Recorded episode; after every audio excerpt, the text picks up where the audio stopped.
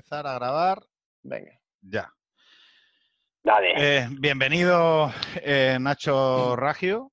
¿Ragio o Ragio? Eh, bueno, eh, Raggio, es italiano, Raggio, eh, español, pero puedes llamarme Papito, Batman o como te salga las pelotas, Pedro. Vale, o sea, acento malagueño, o sea, Málaga. Ragio. people, Sois como una plaga, una porque bizcola. eh, y además se nota mucho, yo esto lo notaba mucho jugando a la Xbox, Sí. al Xbox Live, que te conectaras a la hora que te conectaras, siempre había andaluces jugando, tío. Sí, O sea, era sí. una cosa flipante. Si no se están zurrando la sardina o, o, o guarreteando por ahí por la calle saltándose la cuarentena, están conectados a la Play o a la Xbox, sí, sí. Pero bueno, vi- vienes a, a hacer de portavoz de la, de la derecha mediterránea Sí, por contraposición a, a nuestro, a- bueno, a nuestro campeón, eh, a Little J, que con un peso de 52 kilos y una estatura de 1,35, eh, hebraico, además, eh, tiene la, tiene, está defendiendo el título de el peronismo vasco. Mm, Bueno, este, pero va a yo- ser, este va a ser un debate, ¿no? No, no, no, no, no. Verás, eh, yo creo, yo al menos esta, la- mi perspectiva sobre la derecha no es enfrentamiento. Yo no voy a insultar a conservadores, ni democristianos, ni es que ve, ya se nota la derecha mediterránea, ya tirados al suelo. Claro, O sea, ya Claro, exacto, joder. Yo soy, yo soy La- la derecha. la hamaca. derechi- yo soy la derechita follable. O sea, la derecha universal, claro. Yo soy Aznar en bañador, joder. eh, eh, Little J, tienes que contestar. Que todos, que yo, yo, yo soy un frentista, o sea, tiene que haber distintas sensibilidades, pero todos tenemos que ir eh, juntos en el frente, en el frente, así que ah, hay hay hay diferencias que hablar y que expresar, pero todos juntos bajo la misma bandera, en la medida que se pueda. ¿Tú en Andalucía te sientes en casa? Yo sí, sobre en Andalucía Oriental sí, además yo viví en Málaga 6 7 años, así que sin duda. Ya Porque si son- me llevas a Cádiz o me llevas a Sevilla, no, no. Porque son más industriosos. No, no, yo estuve como de Málaga, la gente parece muy agradable, es verdad, es verdad que el andaluz oriental de Granada, de Málaga, Almería, de Jaén es más industrioso, menos toca pelotas, es simpático pero tiene su punto oscuro y privado, que eso a mí me parece muy bien, y no, yo sin embargo, me- yo por ejemplo siempre he ido a un par de veces a la feria de Sevilla o al carnaval de Cádiz y me he querido pegar un tiro, pero eso ya son sensibilidades de cada uno. Bueno, pero eso es, eso es porque, la, porque el, el sevillano normalmente es, es una persona mucho más hermética que, que en contraposición al malagueño. Es decir, no sé si es la aproximación moral que tiene a lo mejor el mar o qué coño es, pero yo, por ejemplo, mi apellido Ragio porque mi familia vino a finales del siglo XIX a Málaga y la mayoría de, de apellidos históricos de Málaga son extranjeros. O sea, no te vas a encontrar... Pero a que es tu nombre de verdad. Sí, sí, sí, sí. O sea, mi Ah, apellido coño. es- O sea, no es un no, no, no, seudónimo. no, no, no, no, no, no. Raggio es un apellido, es un apellido italiano de Génova y mis, eh, mi familia vino de Italia a finales del siglo Coño. XIX y, eh, y se establecieron aquí en Málaga. Y la mayoría de, de apellidos, digamos, famosos en Italia, hay en Italia, en, en Málaga son extranjeros. Hafner, Sí, Embury, eh, ingleses, Van alemanes. Eh, ingleses, alemanes, italianos, hay de todo. O sea que- Vale, voy, voy a to- voy a tocar un tema delicado. Eh, A ver. La monogamia. Eh, ¿Qué opina la derecha mediterránea respecto de la monogamia y qué opina el peronismo vasco respecto de la monogamia?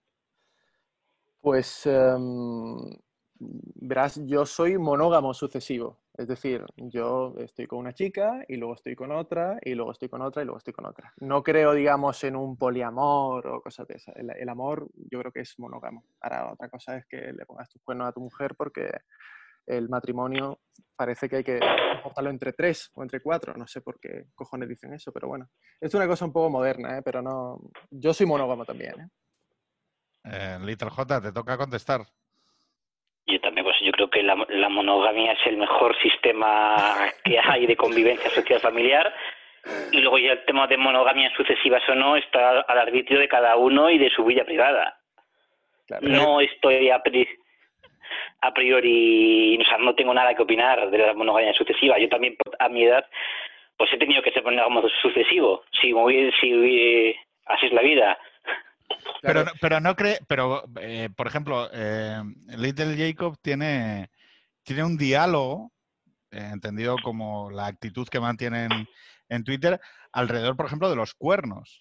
De cuál es el carácter estoico, o sea, cu- cuál debe ser la actitud estoica ante los cuernos, o de qué manera uno debe aproximarse a los cuernos, entendiéndolos como que los cuernos están dados en la monogamia.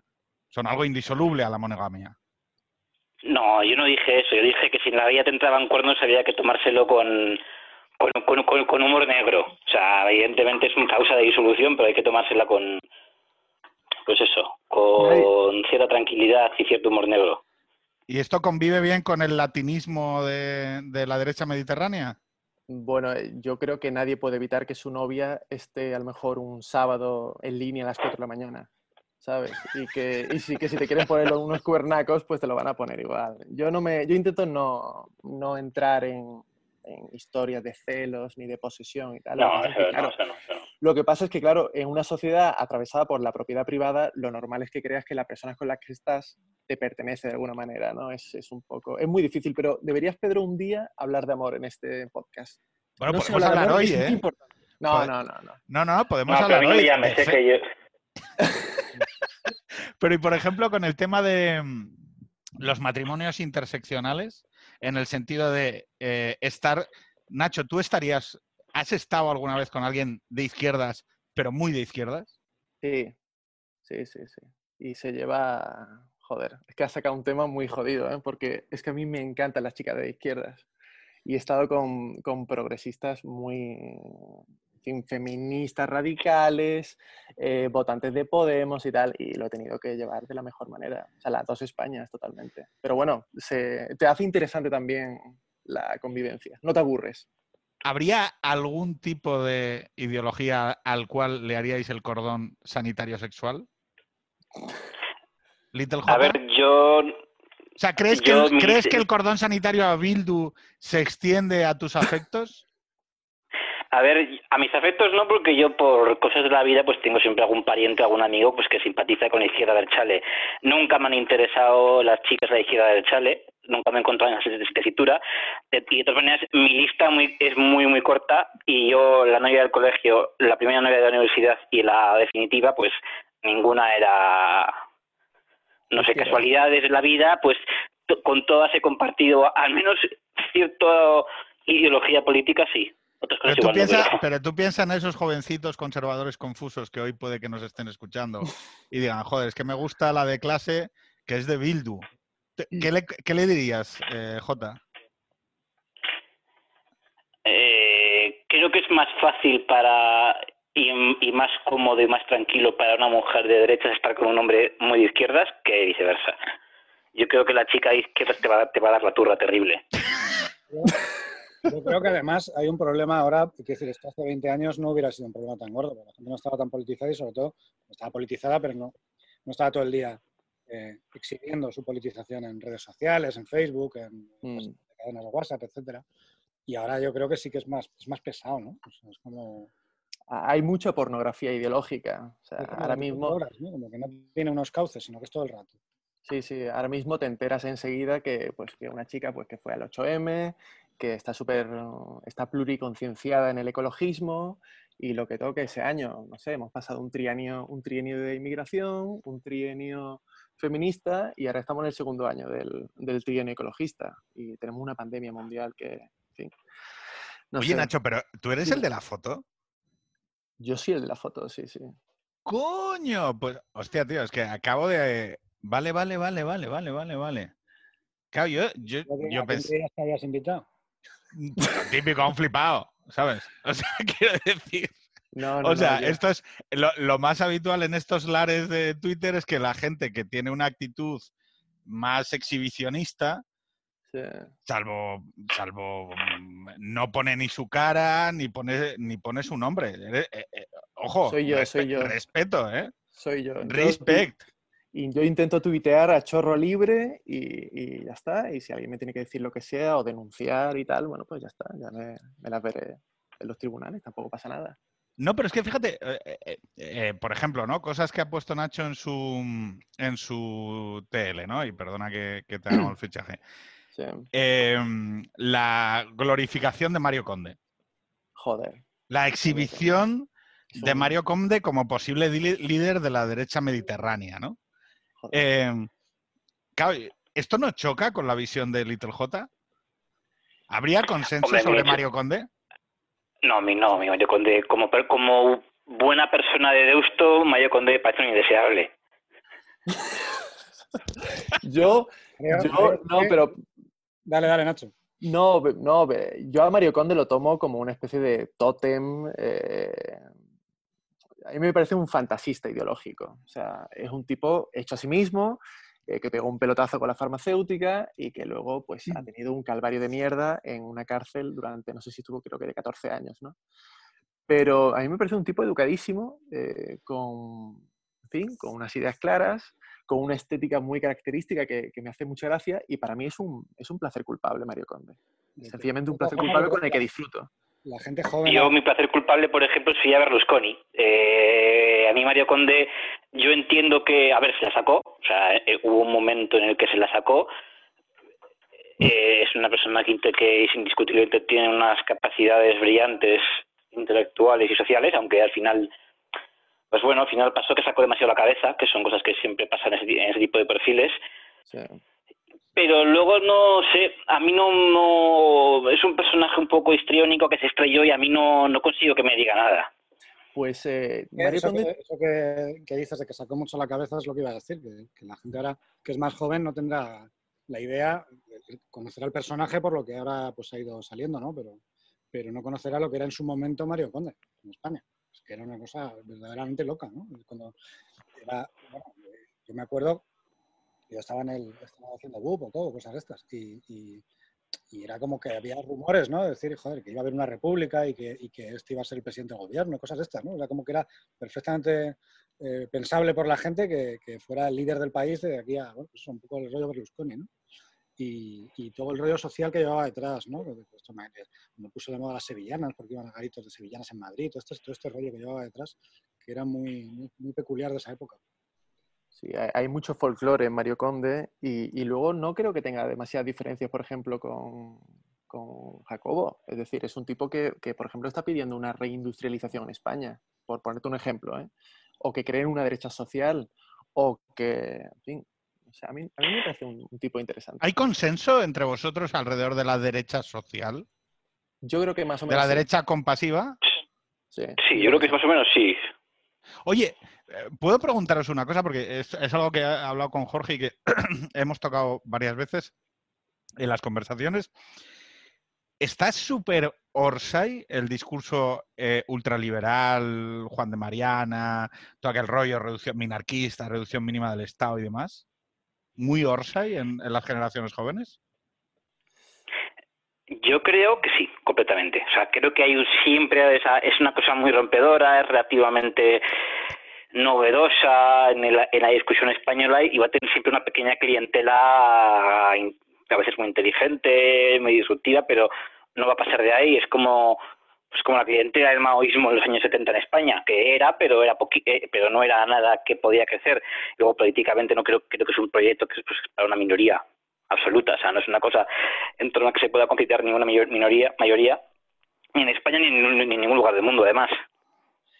Yo, perso- yo personalmente creo que ha habido un, un boom del liberalismo a lo mejor hace como cinco años y lo que pasa es que no cuaja en España porque España creo que es el país más estatólatra y politicófilo de, de la Unión Europea y no, eso no tiene, no tiene una cabida, era más allá de un Juan Rayo, de un, de un Lacalle y tal, pero no tiene, no permea, el, el discurso no Las permea. medias dependen del Estado siempre, todas. Entonces es, es- es imposible que, que esa ideología pueda tener más recorrido. Sí, y, y luego yo además, yo... Directamente y los que dependen de empresas que, que su vez dependen del Estado al final.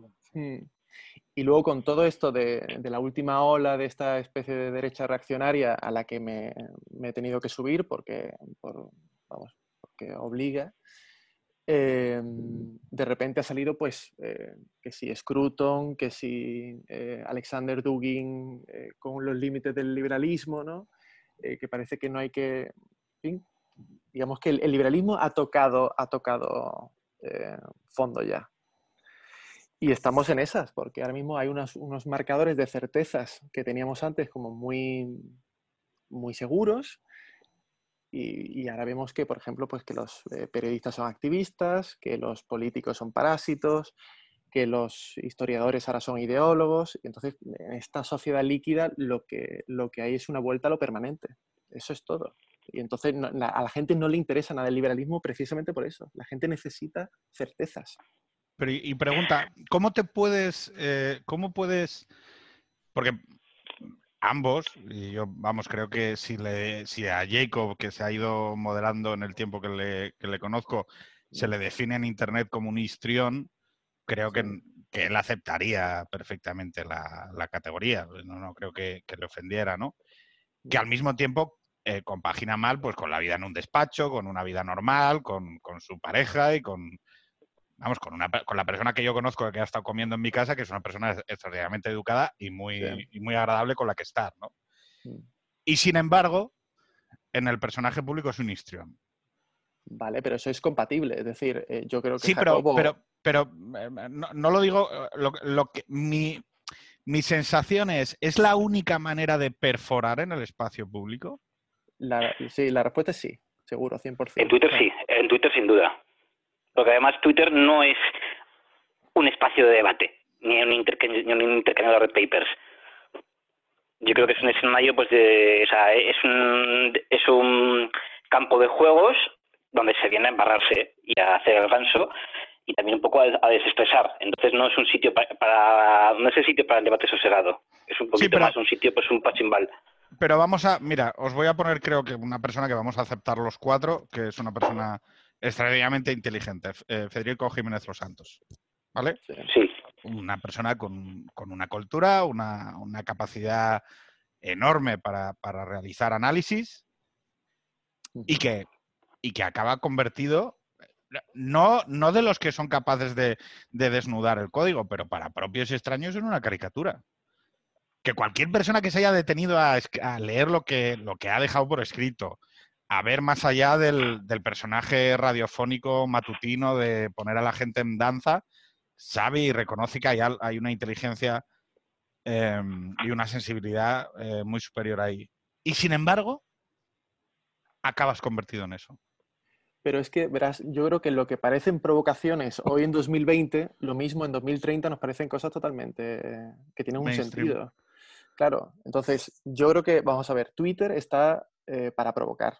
Y la provocación yo creo que es un buen ejercicio para ayudarnos a pensar. Pero te he puesto un ejemplo de algo que no es Twitter.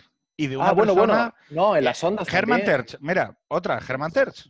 Sí. Germán Terch. Yo creo que justo el caso de Herman Terz y el de Federico, pues tienen más el de Federico, tienen una cosa en común que es que han sido personas que han estado pues perseguidas de algún modo o han sido caricaturizadas desde fuera o acosadas, eh, una, pues una figura de- a la que derivar. En el caso de Federico, además, pues tuvo un paso por el activismo político, le pegaron un tiro en una rodilla, se fue, se tuvo que ir de Barcelona. Entonces, yo creo que son cosas que te revuelven y entonces te conviertes en, en la voz de alerta cuando toca pelotas. Y cuando ya llevas mucho tiempo haciendo eso, en el caso de Fernández, pues le echaron del país, tuvo la, fa- la famosa discusión aquella, eh, con tantas veces el, el Gran Wyoming que es, eh, riéndose en la tele, pues al final te revuelves y te conviertes en un pues en el, pe- en el perro que ladra, pero a veces ladras con, con mucho motivo. De todas formas, en el caso de Federico, yo creo que también es el formato del programa que hace la hora. ¿eh? Mira, os voy a... No, Os voy a disculpa, Jorge. Night Show, igual, hombre, no digo que fuera de repente un tío bizcochable y tal, que estuviera ahí como en plan eh, un abuelito, pero vamos, que, que probablemente también le aporta un poco más de, de brío porque es por la mañana y, sus- y- y tiene muchos oyentes, o por lo menos los tenía antes, que se lo ponen porque les pone mala hostia por la mañana. Sí, no, mira, yo, yo he llevado a Germán Terz en moto y nos hemos tomado, un- un- como quien dice, una Coca-Cola frente al mar, ¿vale? Cuando estuve en Málaga. Y, y Germán Terz a mí me reconoció, mira Nacho, eh, hay media hora en las mañanas de Federico que es, eh, en fin, que a lo mejor Federico, que eso es una media hora que es totalmente eh, denunciable, todo lo que dice. Lo que pasa es que Federico se ha cuidado mucho en ese sentido de eh, utilizar determinadas palabras, lo de el, uso de motes no es casual. y, no creo, yo de verdad no creo que sea, no creo que se haya convertido en un meme en sí mismo.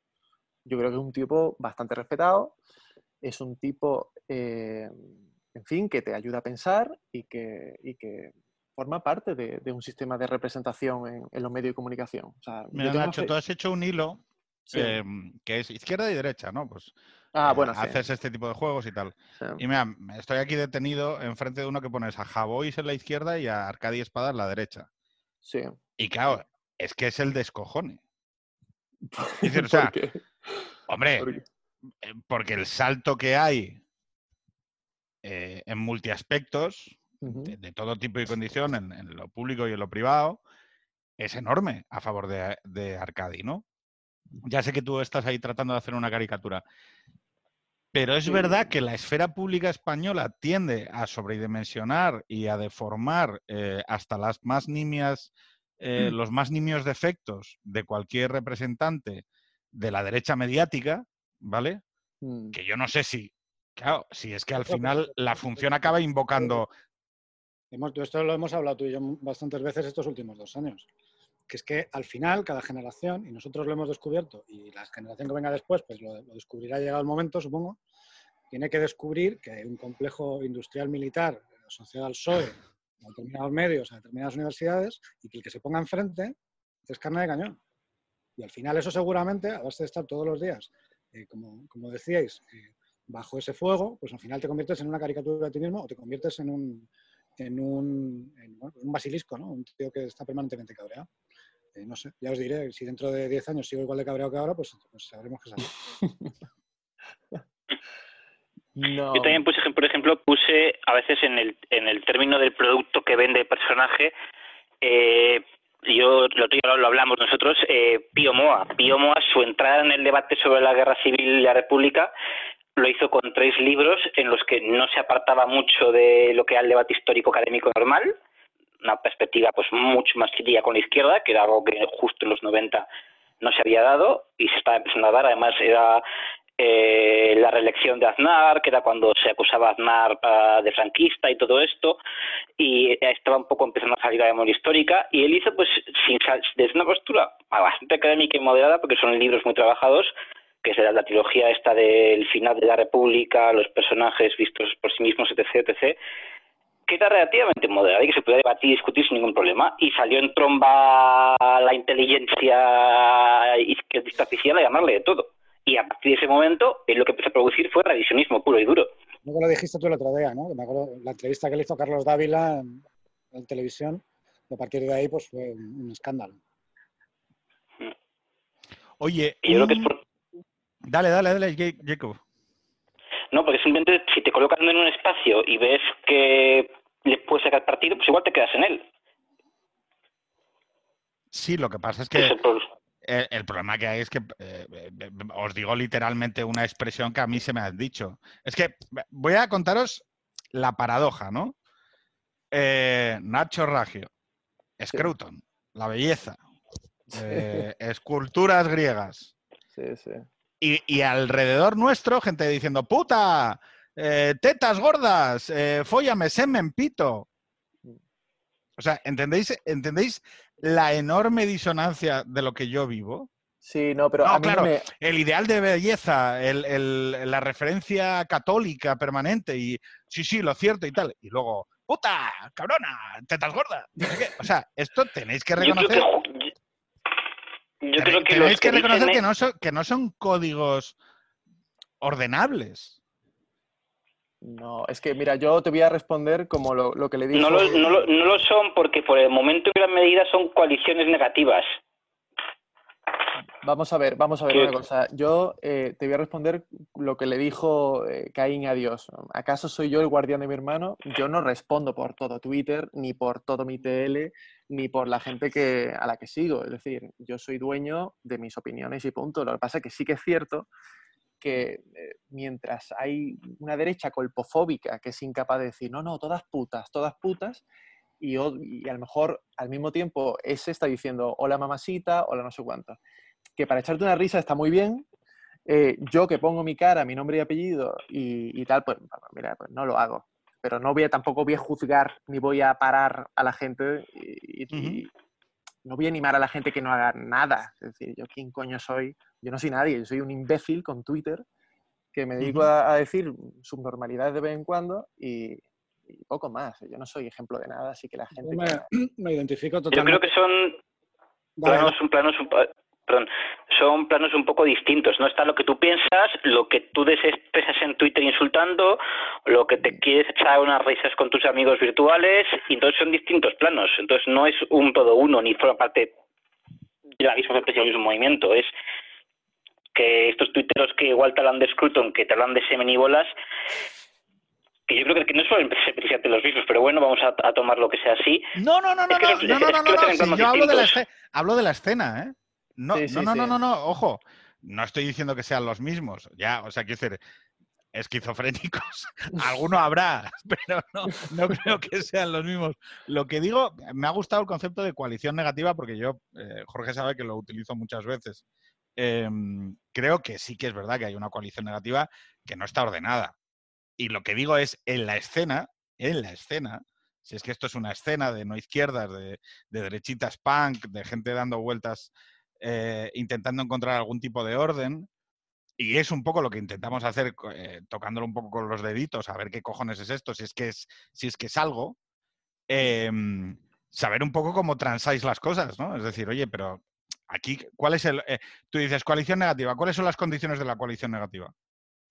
Que las hemos hablado, ¿eh? En otras, eh, con eh, Wifi Cola y con, y con Peregrino, y co- incluso con los indoarios, hemos hablado de, de cuáles, son las con- cuáles son las condiciones, ¿no? de la coalición negativa. ¿Vosotros cuál creéis que son las condiciones de la coalición negativa? No tengo ni puta idea, la verdad. Jacobo, habla tú. Eh, bueno, yo sí creo que yo sí creo que hay una hegemonía cultural progresista que además es mucho más pronunciada en el mundo de las redes sociales, que además es un poco que en paz es un poco una cultura prescriptiva, o sea, el feminismo, una determinada edición de la guerra civil, una determinada edición del feminismo, España, eh, la idea de España o la no idea de España, porque la izquierda no tiene una idea de España que no sea simplemente la contraria a la que tenga la derecha etc, etc, etc. Y frente a eso, pues tú lo quieres torpedear. Quieres torpedear un todo, quieres torpedear un aspecto que te dé concretamente más rabia y te dediques a machacar. Y en el, en el ámbito de lanzar torpedos, pues te haces, te haces amigos. Yo de todas formas me identifico lo que ha dicho Nacho, de que yo me hago responsable de lo que digo yo y, y a veces ni eso. Eh, porque mm, venimos de... Es que claro, luego tengo que escuchar a gente que se queja, ¿no? Claro, es que eh, a mí me insultan o no sé qué y tal. Y bueno, oye, lo siento, ¿qué quieres que te diga? Pero durante mucho tiempo, pues, eh, gente que estaba aceptada en el debate público, pues me insultaba a mí, o me insultaba a mi familia, o me insultaba a mi mujer, o me insultaba a la gente con la que yo trabajaba o a mis amigos. Y me parece que es una situación de mierda, me parece una situación que no estoy dispuesto ya a, a que me vengan a comer la oreja, porque no sé, chicos, o sea, yo llevo cuatro años o cinco años trabajando en política y mandando portavoces a que vayan a discutir con Antonio Mastre, que es un señor que tiene un discurso del odio, pero está aceptado, tienen que ir. O, tienen que, o que un periodista que, que es Batasuno puede presentar un libro y, y yo no puedo hablar con un tío que es tuitero. Bueno, no sé, chicos, o sea, es decir, yo ya paso de esas historias, ¿no? Me, me pilla ya un poco me pilla ya un poco mayor que me vengan a, a llorar con determinados temas. Creo que el, No, creo que tengamos el debate público más aseado del mundo, pero ya lo siento. O sea, de mí ya esto me- a esta altura de la vida ya me da un poco igual. No, sí, es que además en el, en el caso de la España de la, de la izquierda y sobre todo pues de nuevo en el ámbito de las redes sociales, que teniendo el gobierno, teniendo una hegemonía cultural en el mundo académico, en el mundo mediático bastante fuerte, aún así eh, no están contentos y incluso desde el gobierno, desde posturas de apoyo al gobierno, siguen haciendo oposición a la posi- oposición a la oposición. O sea, hay un tuitero argentino muy inteligente que dice que es que el progre no es feliz ni cuando gana. Esto es verdad. Esto hay que aceptar. Claro, a mí me gusta, me gusta Diego porque eh, dice cosas que a veces son putas obviedades, pero que hay que formularlas. Yo lo de la oposición a la oposición es una cosa loquísima. Porque yo pensé, bueno, ahora gobiernan. Ya está. Hoy sale Pablo, Me toca a mí tocarles los huevos, ¿no? O sea, esto funciona así. hoy sale Pablo Iglesias, vicepresidente del gobierno, y dice que al que no le guste que esté Podemos en el gobierno, que se dé pomadita. Pero qué mierda es esto. ¿Qué te vicepresidente? ¿Qué, qué haces? A ver, aquí, aquí el mar de fondo es, es para mí el problema básico de, de la convivencia política en España. Son dos, pero uno es mucho más grave. O sea, uno es culpa de la derecha y uno es culpa de la izquierda. el que es culpa de la izquierda es que la izquierda en España tiene un problema gordísimo y además muy acuciado desde Zapatero, que es que no soporta el pluralismo político, no lo puede tolerar. Yo tampoco, ¿eh? ¿Tú tampoco, Nacho? No, no, mira, vamos a ver, vamos a ver una cosa. Eh, Sabéis que toda victoria política es antes una victoria cultural.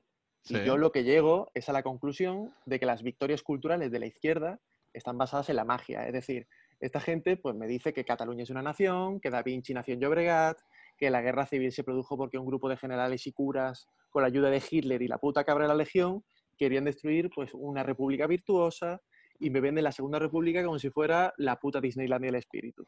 O creen que en América hubo un genocidio por culpa de la conquista española, o joder, no sé, o que, creen que hay niñas con pene, o que, o que creen, no sé, o creen que, que pueden disparar el gasto público porque creen que los recursos son infinitos, o que creen, o me ponen en un contexto mental que en 2020 me tengo que creer que, la mujer, por ejemplo, vive bajo un yugo opresor patriarcal. Es que yo no puedo, no es que sus mentiras lleguen cojas, es que llegan paralíticas.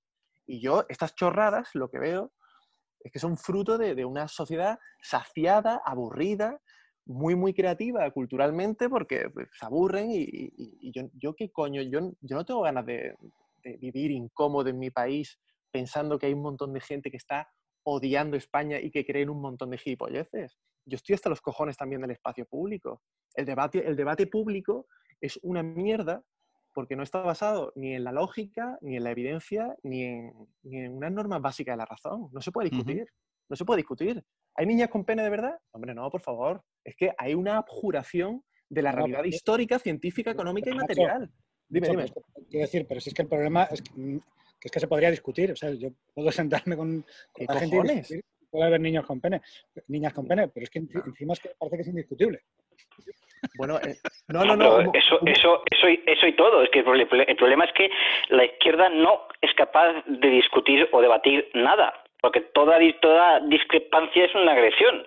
Y esto yo lo veo mucho en lo que a mí, por ejemplo, más me desvela, el debate histórico entre la Segunda República. Bueno, los popes de la izquierda española llaman revisionistas incluso historiadores que no son desde luego vindicadores de la derecha, que simplemente matizan al, eh, partes del debate oficial o las desmienten, porque la historia está abierta, hay cosas que investigar, eh, toca muchas disciplinas y cualquier toque que lleva al relato oficial es revisionismo y te meten en el revisionismo desde Gabriel Ranchato, que es un catedrático italiano, que es un tío de izquierda, que simplemente dice que la izquierda era muy excluyente en la Segunda República, sin perjuicio de todo lo malo que podía ser la derecha, y desde Pío Moa.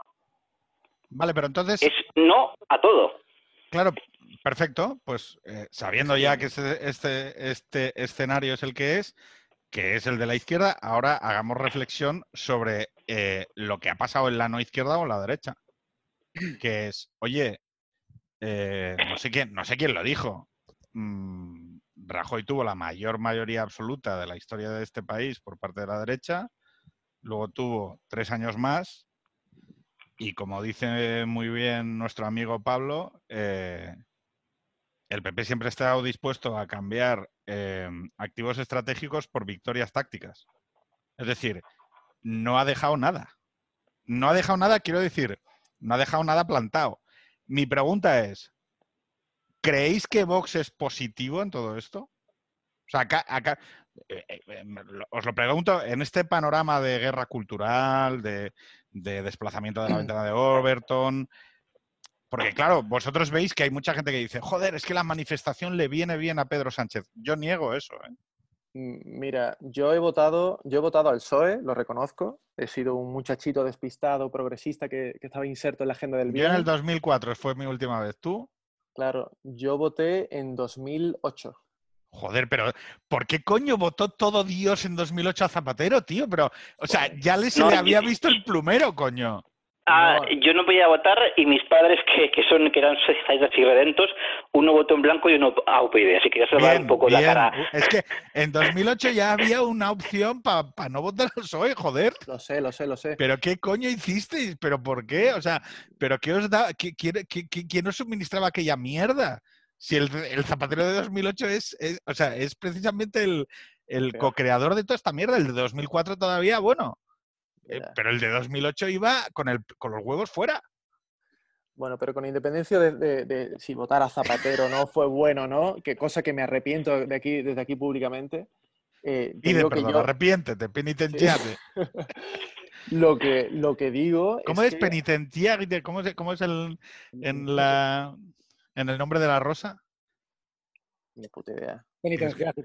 Pen- Penitenciágite. Penitenciágite. Habla un, habla un italiano roto, el, el herético este, y es penitencia agite. Penitenciágite. Vale, venga, dale, Nacho. No, que vamos a ver, el tema de Vox o no, si es bueno que haya que se haya metido, digamos, en el debate público. Hombre, yo creo que después de la gran mayoría que tuvo, la, la mayoría absoluta que tuvo el PP, eh, el PP entendió que España eh, solo se medía en relaciones patrimoniales. Ese es el gran mm, error, digamos, de la derecha durante todos estos años. Y un análisis, digamos, estrictamente material y económico de la nación, pues queda amorfo, incompleto. Tienes que dar guerra cultural.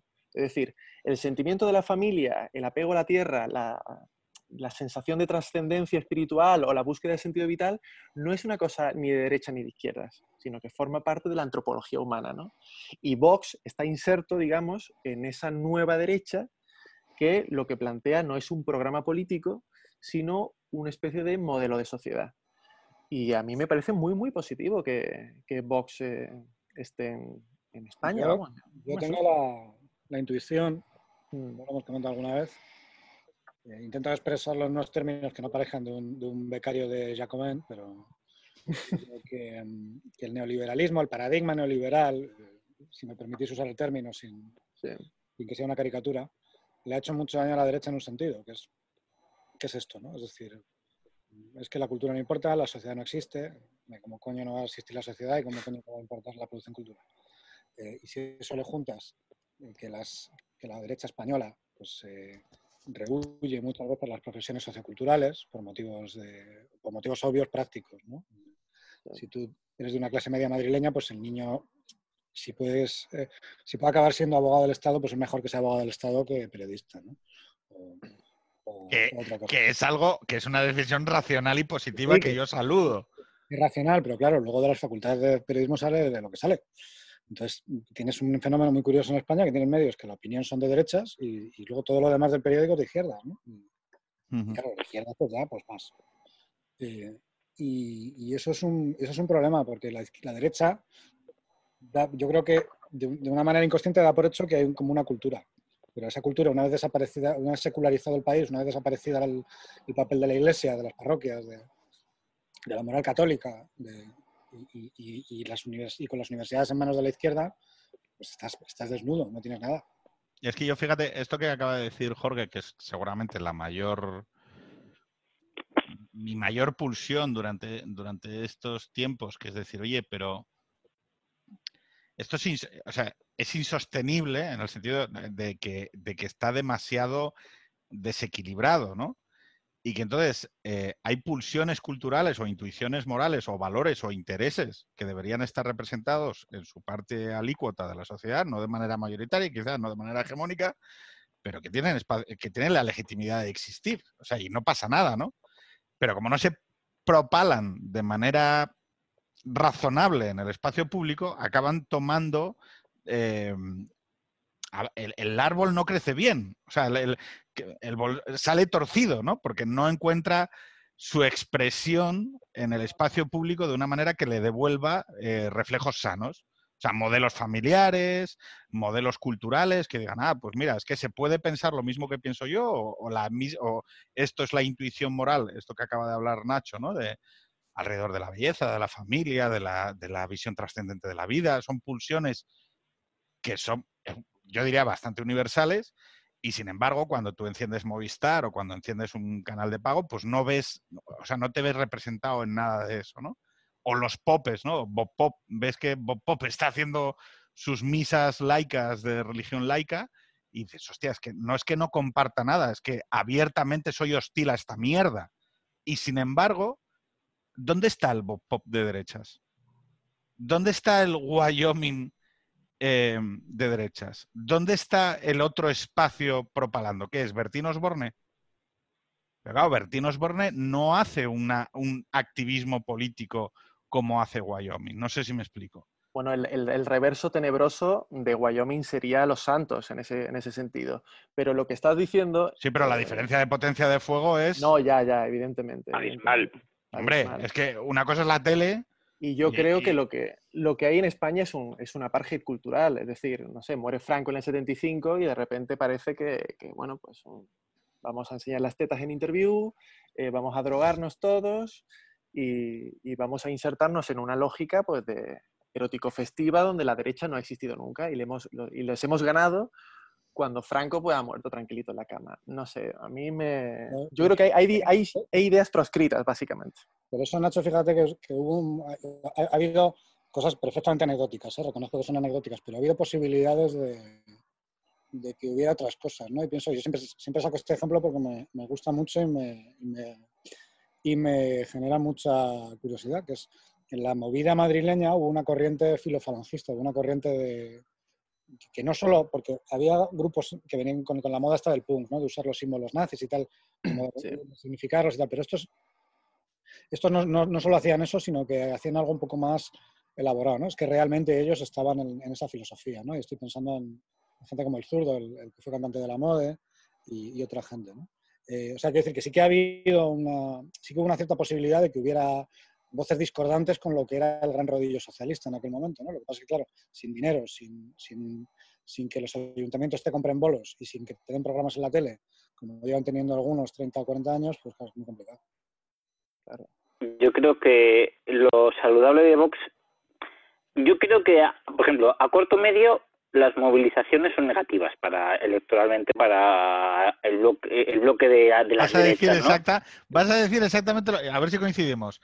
A corto plazo son negativas porque provocan la fantasmagoría eh, que quiere Redondo, pero a medio y largo plazo es la ocupación del- es, es la simetría en la ocupación del espacio público, que es netamente Exactamente, que es, positivo. que es básico de una democracia, es básico de una Claro. democracia. Yo, pre- yo prefiero no gobernar mañana y esperar dos, tres, cuatro años y que, y que se dispute el espacio público y se hagan debates que falsamente se han cerrado a que no se dispute. Lo bueno de Vox, lo bueno que tiene Vox, principalmente, independientemente de sus propuestas, es que martillea sitios donde o por tacticismo que es respetable o, eh, o por cobardía o porque no está de acuerdo, pues el- los otros dos partidos no quieren tocar. Entonces, ahí Vox le hace un, un servicio muy saludable a toda la democracia. A ver, O sea, yo, por, a yo que- por- a mí- yo por abierta discrepancia, yo creo que Vox tiene por, o sea, Vox, que a mis ojos es como un Podemos de derechas, eh, pues puedo, ente- puedo entender la potencia que tiene para desbrozar el debate, pero tío, yo no estoy ahí. Yo me doy cuenta que no estoy ahí. Y, y muchas veces en cuanto oigo un poco lo que hay por debajo, pienso que, ojo, que no lo quiero cari- caricaturizar, es que simplemente no veo, no veo el mundo de esa manera. Quiero decir, y hay una parte que sí que creo que quizá habría que debatir y me gustaría escucharos a vosotros dos, por ejemplo, con el tema de los gays, ¿vale? Vosotros sabéis que, em, por ejemplo, hay mucha gente homosexual que ve en Vox el fantasma de algo que incluso les afecta a nivel personal. Y que, o sea, hay muchos gays de derechas o de no izquierdas que Vo- Vox les es problemático. O sea, les es ideológicamente y personalmente problemático. Vosotros entiendo que decís, oye, eh, que cada uno se arregle. Hombre, yo creo que respecto a este tema, creo que el riesgo que representa Vox no es tan alto. Quiero decir, eh, nadie le va a dar a Vox la carta de modificar ningún derecho adquirido en ese sentido. Nadie, nadie. Y asimismo, la mayoría de la, de la gente que vota a Vox, yo creo que en ese, ese tema es indiferente o partidario. Yo creo que es más incluso eh, la obsesión de determinados puntos de la élite de Vox con el tema, pero que yo me atrevería a decir que de todos los puntos histriónicos de Vox es el que en el futuro o va a desaparecer o no va a tener ninguna consecuencia en la sociedad. Y además, es que además le- yo creo que es el que les es más incómodo de defender. O sea, yo puedo entender que te, que te, que te chirría, a mí me chirrían cosas que dicen, pero a la hora de poner todo en la balanza me sale positivo. Pero, por Y ejemplo, el que- tema, o sea, eh, por, por tocar dos temas en los que creo que las reacciones van a ser muy diferentes. Con el tema de el género, con el tema de mujer, ahí sí que acelerador a fondo. Yo creo que Vox, que decir, no me, no me gustan algunos de las alternativas que proponen, pero hacen muy bien en deslegitimarlo. Los que están torpedeando el falso consenso son ellos, luego veremos qué ponemos. Lo que, lo que quieren poner ellos a mí no me parece bien, pero por el momento, mientras lo torpeden, Pero a mí me parece bien.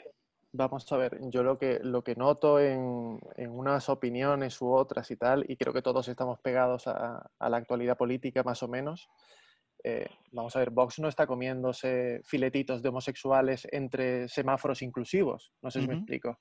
Es decir, mm, Pascal no es el puto Yeti que va matando mm, mujeres ni, ni nada de eso, y sus votantes tampoco. Es decir, yo creo que lo que hay en torno a Vox es un, es un hombre de paja.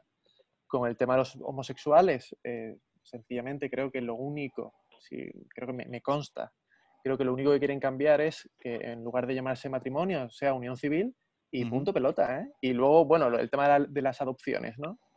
A mí personalmente es que no, yo, vamos, eh, no quiero decir tengo amigos gays, yo tengo amigos eh, que tienen... a- No, Y no, negros. joder, no, no, un momento, un momento, un momento, ¿no? porque este, este tema, no, pero es que... es que- ¿Heteros? ¿Tienes amigos heteros? Sí, o- eh, heteros también. Lo que te quiero decir con esto es que yo no voy a tratar a los homosexuales como si fueran putos linces ibéricos. O sea, me niego a que el lobby ¿Has tenido alguna vez alguna pulsión homosexual? No, no, no, que va. que va. Entonces ya, No, pero a mí- ya no puedes no, hablar. Lo Me siento. encanta. No, pero, pero que es una.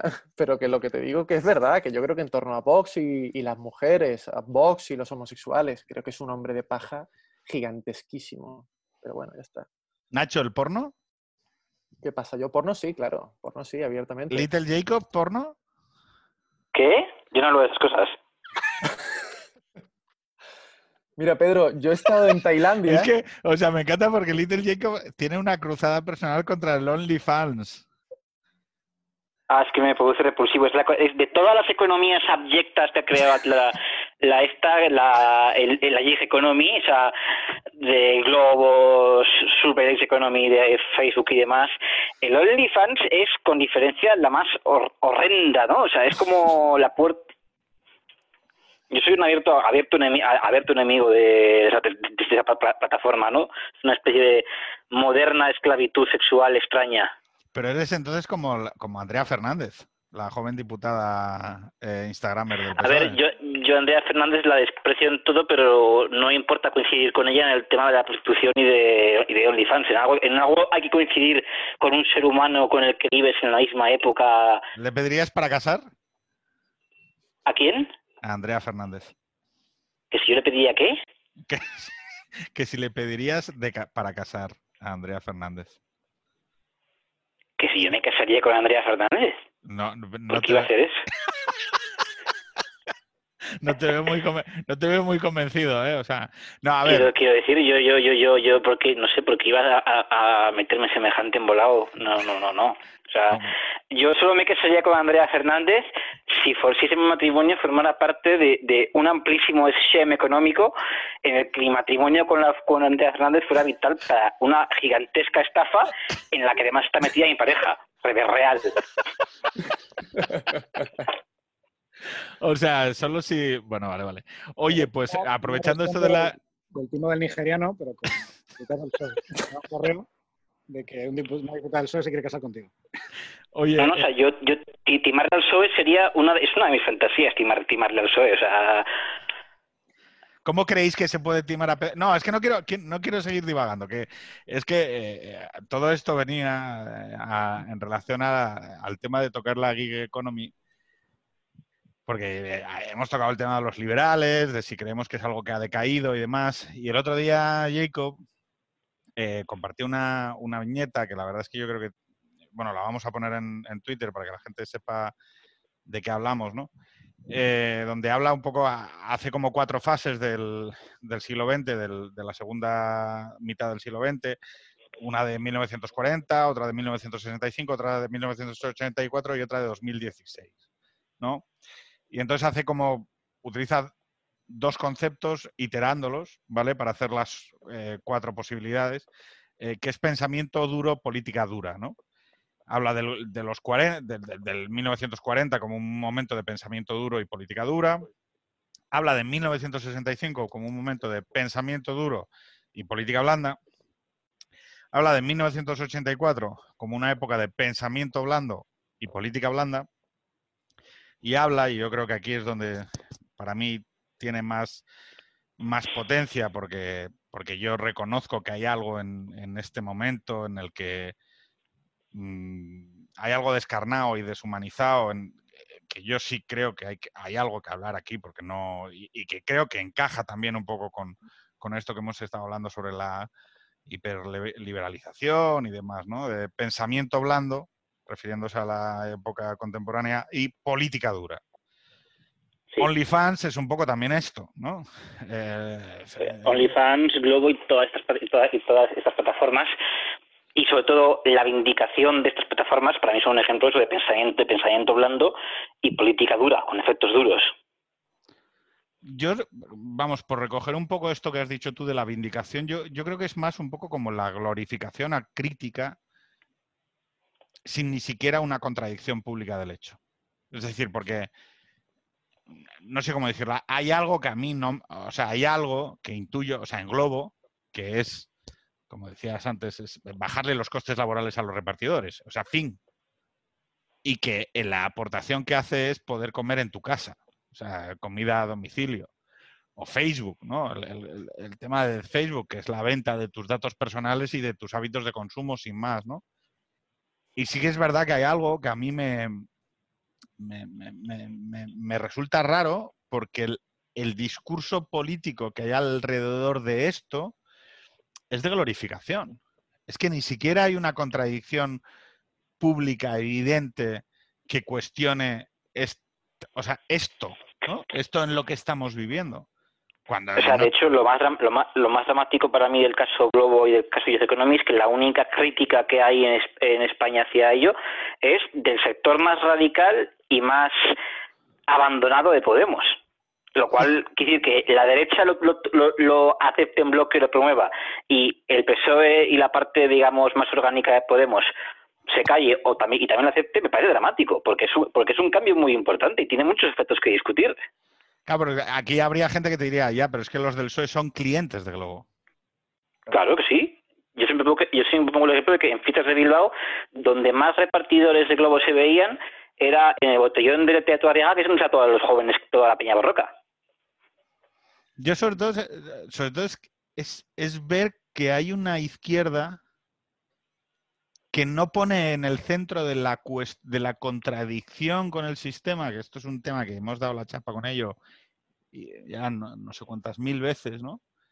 que es capaz de darte la turra durante años con las microagresiones y la Coca-Cola y el, y el abrir, las, abrir las piernas en el puto metro, y sin embargo, ejemplos de opresión evidentes y claras no, o sea, no entran dentro ni siquiera del radio de lo que se dice. Es decir... No, mira, eh, eh, voy a intentar poner un poquito, un poquito de orden porque estamos divagando muchísimo. Eh, yo lo que, lo que creo que lo que pasa es que nadie cree en su puta protesta. Así de sencillo. O sea, hay gente criticando el Lucifer capitalista, pero nadie está rechazando que le lleven en un momento dado, durante la cuarentena, un paquete de sushi a su casa. Hay mucha hipocresía en este sentido. La gente está más pendiente, la gente del PSOE está pendiente pues, de, cambiar de coche, no está pendiente en cambiar el puto mundo. O sea que en este sentido no podemos ahora llevarnos las manos a la cabeza como si esto fuera una novedad, no lo es. O sea, en fin, que Pablo Iglesias está en un puto caso plón. O sea, el caso, Blo, el caso Globo, eh, los OnlyFans, eh, ¿qué vamos a hacer? ¿Lo suspendemos? ¿Quitamos Cabify? con la destrucción de empleo que, tiene eso, pues, pues, lo, veo, lo veo personalmente bastante jodido. O sea, no, lo sé, no lo sé. Y yo, por ejemplo, en la, disculpa, en, lo que he visto de la, de la viñeta, yo lo que he visto es una teoría del poder. Es decir, eh, ahora mismo, no sé si sabéis cómo funciona, cómo opera el poder hoy. El poder no reprime, sino que normaliza las cosas. Atentos al cambio, ¿eh? porque esto además, esto se lo leía Foucault que es un, bueno, en fin, ya sabéis quién es Foucault, que es un homosexual, pero hay que leer a gente de izquierda, es, muy importante. Eh, hay que leer a, la, gente como Foucault y como Bourdieu se aprovecha mucho si eres de derechas. Los, de, izquierdas, los de izquierdas acaban diciendo una cantidad eh, verdaderamente abismal de gilipolleces por Foucault y por Bourdieu, pero la gente de derecha se haría bien en leerlos. Porque, claro, yo, yo he leído a, Foucault y he leído a Gramsci porque creo que se pueden sacar de autores de la izquierda cosas muy interesantes. Y, por ejemplo, Foucault tiene una, teoría del poder muy, muy, muy interesante. Es decir, el, poder no reprime hoy, en, en 2020, sino que normaliza. Es decir, no es que el poder dictamine lo que está prohibido o permitido, sino que el poder va construyendo nuestra manera de pensar, haciéndolo normal. Y los medios, por ejemplo, tienen muchísima fuerza en ese efecto de normalización. Las, formas de control hoy se presentan como liberación, pues el OnlyFans, eh, Globo y tal. O sea, a nosotros, por ejemplo, nos han entregado Internet para, pues precisamente para eso, para vigilarnos mejor. O sea, Google sabe más cosas de mí que mi madre. Está claro. Sobre todo el modo incógnito. Claro, y entonces, eh, pues eso, pues que el poder va construyendo formatos de pensamiento, no de información, ojo, porque la información es lo de menos, y eh, lo importante son los dispositivos de pensamiento, las, estructuras con las que pensamos la realidad. Es decir, eh, por ejemplo, estructuras binarias, o eres de derecha o eres de izquierdas, o por ejemplo, mm, exaltación de estados de ánimo, ¿no? O sea, pongo nuestro ánimo, o sea, mi ánimo al servicio de lo que el poder necesite o programación de emociones, ¿no? O sea, yo no sé si le escuché una vez a Pérez Reverte diciendo algo así como, bueno, es que la CNN en, la, en Vietnam empezaban los bombardeos a la hora de comer en, Estados Unidos. Y era una cosa como delirante. Entonces, lo de la programación de emociones y tal, eso viene de los 60 y, se, sigue perpetuando hoy día. La teoría del poder es muy interesante. ¿eh? Tiene otra, tiene otra idea Foucault, que me parece que, por ejemplo, a casos como los de Globo o la, o la Economía aplica muy bien. Que es que, hay que dice que hay que abandonar esta idea eh, simple de que el poder se ejerce desde un sitio hacia otro. es que el poder como si estuviera bajando hacia abajo y siempre va en una dirección y tal. Y él dice que el poder es más bien una red. Y que tú siempre estás, en, siempre estás ejerciendo o sufriendo lo que alguien ejerza el poder sobre ti. Pues eso se ve, por ejemplo, en, cosas como Globo, ¿no? Donde tú estás en ese momento sirviéndote de un trabajo eh, en unas condiciones determinadas de una persona que a su vez, a lo mejor esa persona luego va a un botellón y pide algo por, globo o por otra cosa parecida. Es decir, estás inmerso en una red que es bastante más compleja. Sí, claro, pero... el, poder no se detenta, el poder es una cosa como que se presta, es, una especie de préstamo, a no ser que tengas una, pistola. No sé si me explico. Pero a efectos vuestros de, nuestra manera de pensar y de cómo entendemos el poder, el hecho de que no haya em, maneras alternativas de ejercerlos a la hegemonía en la que estamos mm. no es un problema. Es decir, por ejemplo, os pongo el caso de mi padre, ¿no? Una persona pues, que nace en, dictadura y que pues, se va a París y conoce el comunismo y conoce una manera alternativa de, interpretar el mundo, ¿no? Em, el que eso hoy en día esté ausente no le quita capacidad a nuestro propio modelo de transformarse, por ejemplo? El hecho de que no haya una interpretación eh, alternativa o que, o que nos cuestione. Yo hay una expresión que a mí no me, no me entusiasma mucho por quien la utiliza a veces, pero que es el tema de disidencia controlada, ¿no? que es algo que, que utiliza pues mucho la extrema derecha. Pero en el, eh, en el ámbito del tema de la economía y de la economía, yo creo que estamos en un punto, al menos en Occidente, en el que hay una doble, hay una especie de doble hegemonía. Por un lado, estamos en un proceso de concentración económica y de ensanchamiento de esas desigualdades que es absolutamente real y es muy nocivo, y de precarización de la vida laboral, etcétera, que además sí que sí se discute, porque tú vas a un seminario de economía, legal o de urbanismo, a mí me tuvo, por ejemplo, una vez ir a una conferencia en la que se da por sentado que la gig economy va a llegar o sea, es, una, un fenómeno natural que va a llegar como llega, como llega la lluvia. oiga, o sea, a ver, o no, o no llega, o la política impide que llegue, ¿no? Y a la vez hay un hay una hegemonía en la que en la que ¿Por qué la derecha no, se permite pensar, eh, perdón, por qué la derecha no se permite o la no izquierda no se permite pensar en procesos políticos que detengan o que controlen eh, el avance del, eh, de determinadas derivaciones de la economía o del capitalismo que puedes decir, oye, es que a mí esto no me mola. Gran parte porque le gusta, porque está a favor, porque, porque Tiene un- y además está muy relacionado con lo que hemos hecho de pensamiento blando, política dura. Es pensamiento blando. Esto es consecuencia de la libertad de mercado, pues está bien. Yo no me voy a meter más regular el mercado, estoy a favor, es una empresa. Eso es que igual- es pensamiento blando. Claro, pero es que igual, es que igual no está bien. Claro, es que, pero es, que, es, que, es que ese es el problema que tenemos con la derecha y en especial con la derecha en España, porque en la derecha de Europa, en toda Europa, en las derechas, ya sea en la populista o en la institucional, hay un debate sobre la posibilidad de formar una familia en este, este siglo, las condiciones laborales. Aquí en España, incluida la derecha populista, aunque ahora esté utilizando un mensaje supuestamente más popular o más social, el mantra económico es absoluto. O sea, yo, eh, no vas a encontrar a nadie, a ningún político de primera línea de ninguno de los partidos decirle, oiga, la desigualdad es un problema. O, oiga, esto de la economy, ¿cómo lo vamos a afrontar y, o, o qué vamos a hacer con ello? No, esto va a llegar, que lo dice el seminario de Santander, es una cosa nueva. Yo creo ¡Qué que- ridículo! Yo creo que volvemos al- a lo que decíamos antes, que es que al final una derecha secularizada es un contenedor vacío en cuanto a valores. Al final es, oye, pues lo que diga el mercado, lo que diga la Unión Europea, lo que diga eh, la ONU o lo que diga no sé quién, pero no, tú no tienes unos valores propios porque los tuyos están arrasados o te avergüenzas de ellos. Mm, Yo lo que, lo que vamos, yo, eh, yo tengo 32 años y mi generación ha sido castigada por dos crisis. Hemos tenido que posponer todos nuestros planes por la precarización laboral, porque hoy el trabajo pues no llega a seis meses. Es decir, antes nuestra identidad estaba basada en un mundo de trabajo y con la precariedad laboral es imposible ligar una identidad. O sea, es decir, yo antes era abogado o mm, arquitecto o lo que sea, ¿no? Y si durante mucho tiempo éramos lo que trabajamos, eh, hoy no tenemos muy claro qué somos. Por eso, el siglo XXI es el, es el siglo de las identidades y no de las ideologías como fue el XX, ¿no? Y también están desapareciendo las familias, las parejas jóvenes ya no duran, hay más divorcios, esto le horrorizará a Jacobo, me imagino. Eh, pero se tienen, se tienen pocos hijos o no se tienen. Eh, y mi generación sabe que para ganarse la vida tiene que perderla. O sea, que somos mamíferos viviendo como insectos. O sea, es una, o sea, mi generación, yo esto se lo explicaba a Elvira Roca y a Herman Terz y se quedaban con los ojos ojipláticos y no lo entendían. O sea, mi yo creo que esa gente, perdón, un momento, un momento, Jacobo, perdón, ya, ya- ya acabo, ya acabo. Eh, o sea, mi generación vive a las afueras de Dios, atomizados, borrachos de ansiolíticos, porque toda su realidad se desmorona y porque, en fin, somos la, última generación analógica.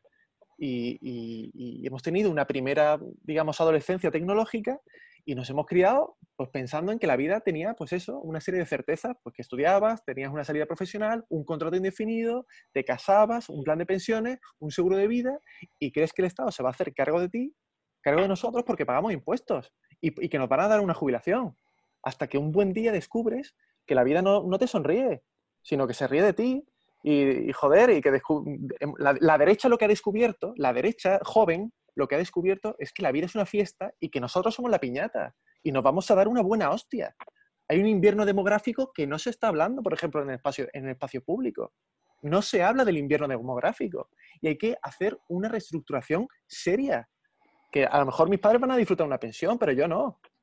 Claro, pero esto, eh, eh, sí, sí, sí, sí, o sea, yo estás hablando con alguien bastante preocupado por los temas de familia y, y Jorge lo sabe que hemos intentado reiteradas veces tratar de colocar el tema de las familias en, en el centro de cosas. Pero Pedro, es que, es, público que- del debate, de tal, y es acojonante como algo eh, tan, tan básico y tan evidente. Oye, hay un problema de horarios, de conciliación, de recursos.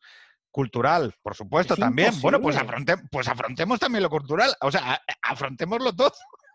Quiero decir, y sorprendentemente, sí, pero fíjate una cosa, es que con Luri, que estuvimos hablando con él hace unas cuantas semanas, él decía, hostia, es que yo no sé si el hecho de, de, poder- de- de definirte como un yin y un yang eh, en los 60, eh, desde el capitalismo o desde las democracias liberales, como un, como un yin frente al yang de la Unión Soviética, Sí. permitía alcanzar incluso un equilibrio virtuoso. Es decir, como había dos, dos hegemones compitiendo, pues incluso era bueno, entre comillas, para ambos lados del, del telón el estar eh, especularmente reflejándose y avanzando. En el momento en el y que esa- eso... esa- eh, Esa era la época del pensamiento duro, política blanda. Eso es lo que quería decir. Eh, que dice la frase, debemos convencer a las mayorías con cultura y bienestar para debilitar a nuestros enemigos. Bueno, el para debilitar a nuestros enemigos, que es lo que dice la anécdota, bueno, me importa tres cojones para que fuera, pero es que al final había más cultura y bienestar, coño. Había una, quiero decir, había una, esos sistemas propalaban valores coherentes y coincidentes con, la con el propio sostenimiento del sistema. Las mm. familias, la cultura, el reparto, el la trabajo, el trabajo en el centro. Claro. hay otro tema que es que, por ejemplo, a mí me da la sensación de que la izquierda, buena parte de la izquierda, no digo que no haya en absoluto, pero buena parte de la izquierda, y sobre todo la izquierda que es más pública y que tiene más representación, no tiene ni una teoría del trabajo ni, nada que se le parezca, ni una relación medio normal con la idea del trabajo, que es en el fondo el motor y el corazón de lo que yo entiendo que es una izquierda que representa algo. Porque en muchos casos son trabajadores socioculturales, que, tienen una relación de su propio trabajo eh, neurótica. Hombre, esto lo, hemos hablado demasiadas veces, pero eh, ¿vosotros creéis que en este espacio que se abre, esa representatividad la puede hacer una derecha social como Vox? Si es que Vox Yo estoy muy de acuerdo. Yo estoy de acuerdo con lo que, lo, que ha contado Nacho de la visión de su generación y de la mía, es absolutamente cierto. O sea, yo estoy totalmente de acuerdo con ello. Pero yo creo que ninguno de los partidos está recogiendo ese guante. Podemos lo recogió en cierto modo, pero lo recogió con un montón de mierdas más que, no, que, que anulan ese mensaje, por tanto, no sirve para nada. Entonces, yo creo que sé que, aparte, la derecha social no tiene por qué ser la más radical, no tiene, no tiene, no tiene por qué ser Vox, podría ser el PP, puede ser Ciudadanos, que ninguna de las tres está en ese camino. Y yo no creo que haya visos de cambiar eso. Cuando, cuando descubrimos que la realidad no se puede cambiar, con, un chasquido, como si esto fuera Harry Potter, eh, es que a mí lo, lo, que me preocupa es que nosotros somos producto de, de, la generación de nuestros padres. Eh, yo, por ejemplo, vamos, yo tengo 32 años y mi padre me tuvo a mí con 32 años. Estaba casado con... Se había divorciado ya, se volvió a casar con, con mi madre y, y, joder, yo estoy pensando, tío, pero ¿y qué sueldo tenía? ¿Era, era un narcotraficante o, o, qué para tener ese, ese, ritmo de vida, no?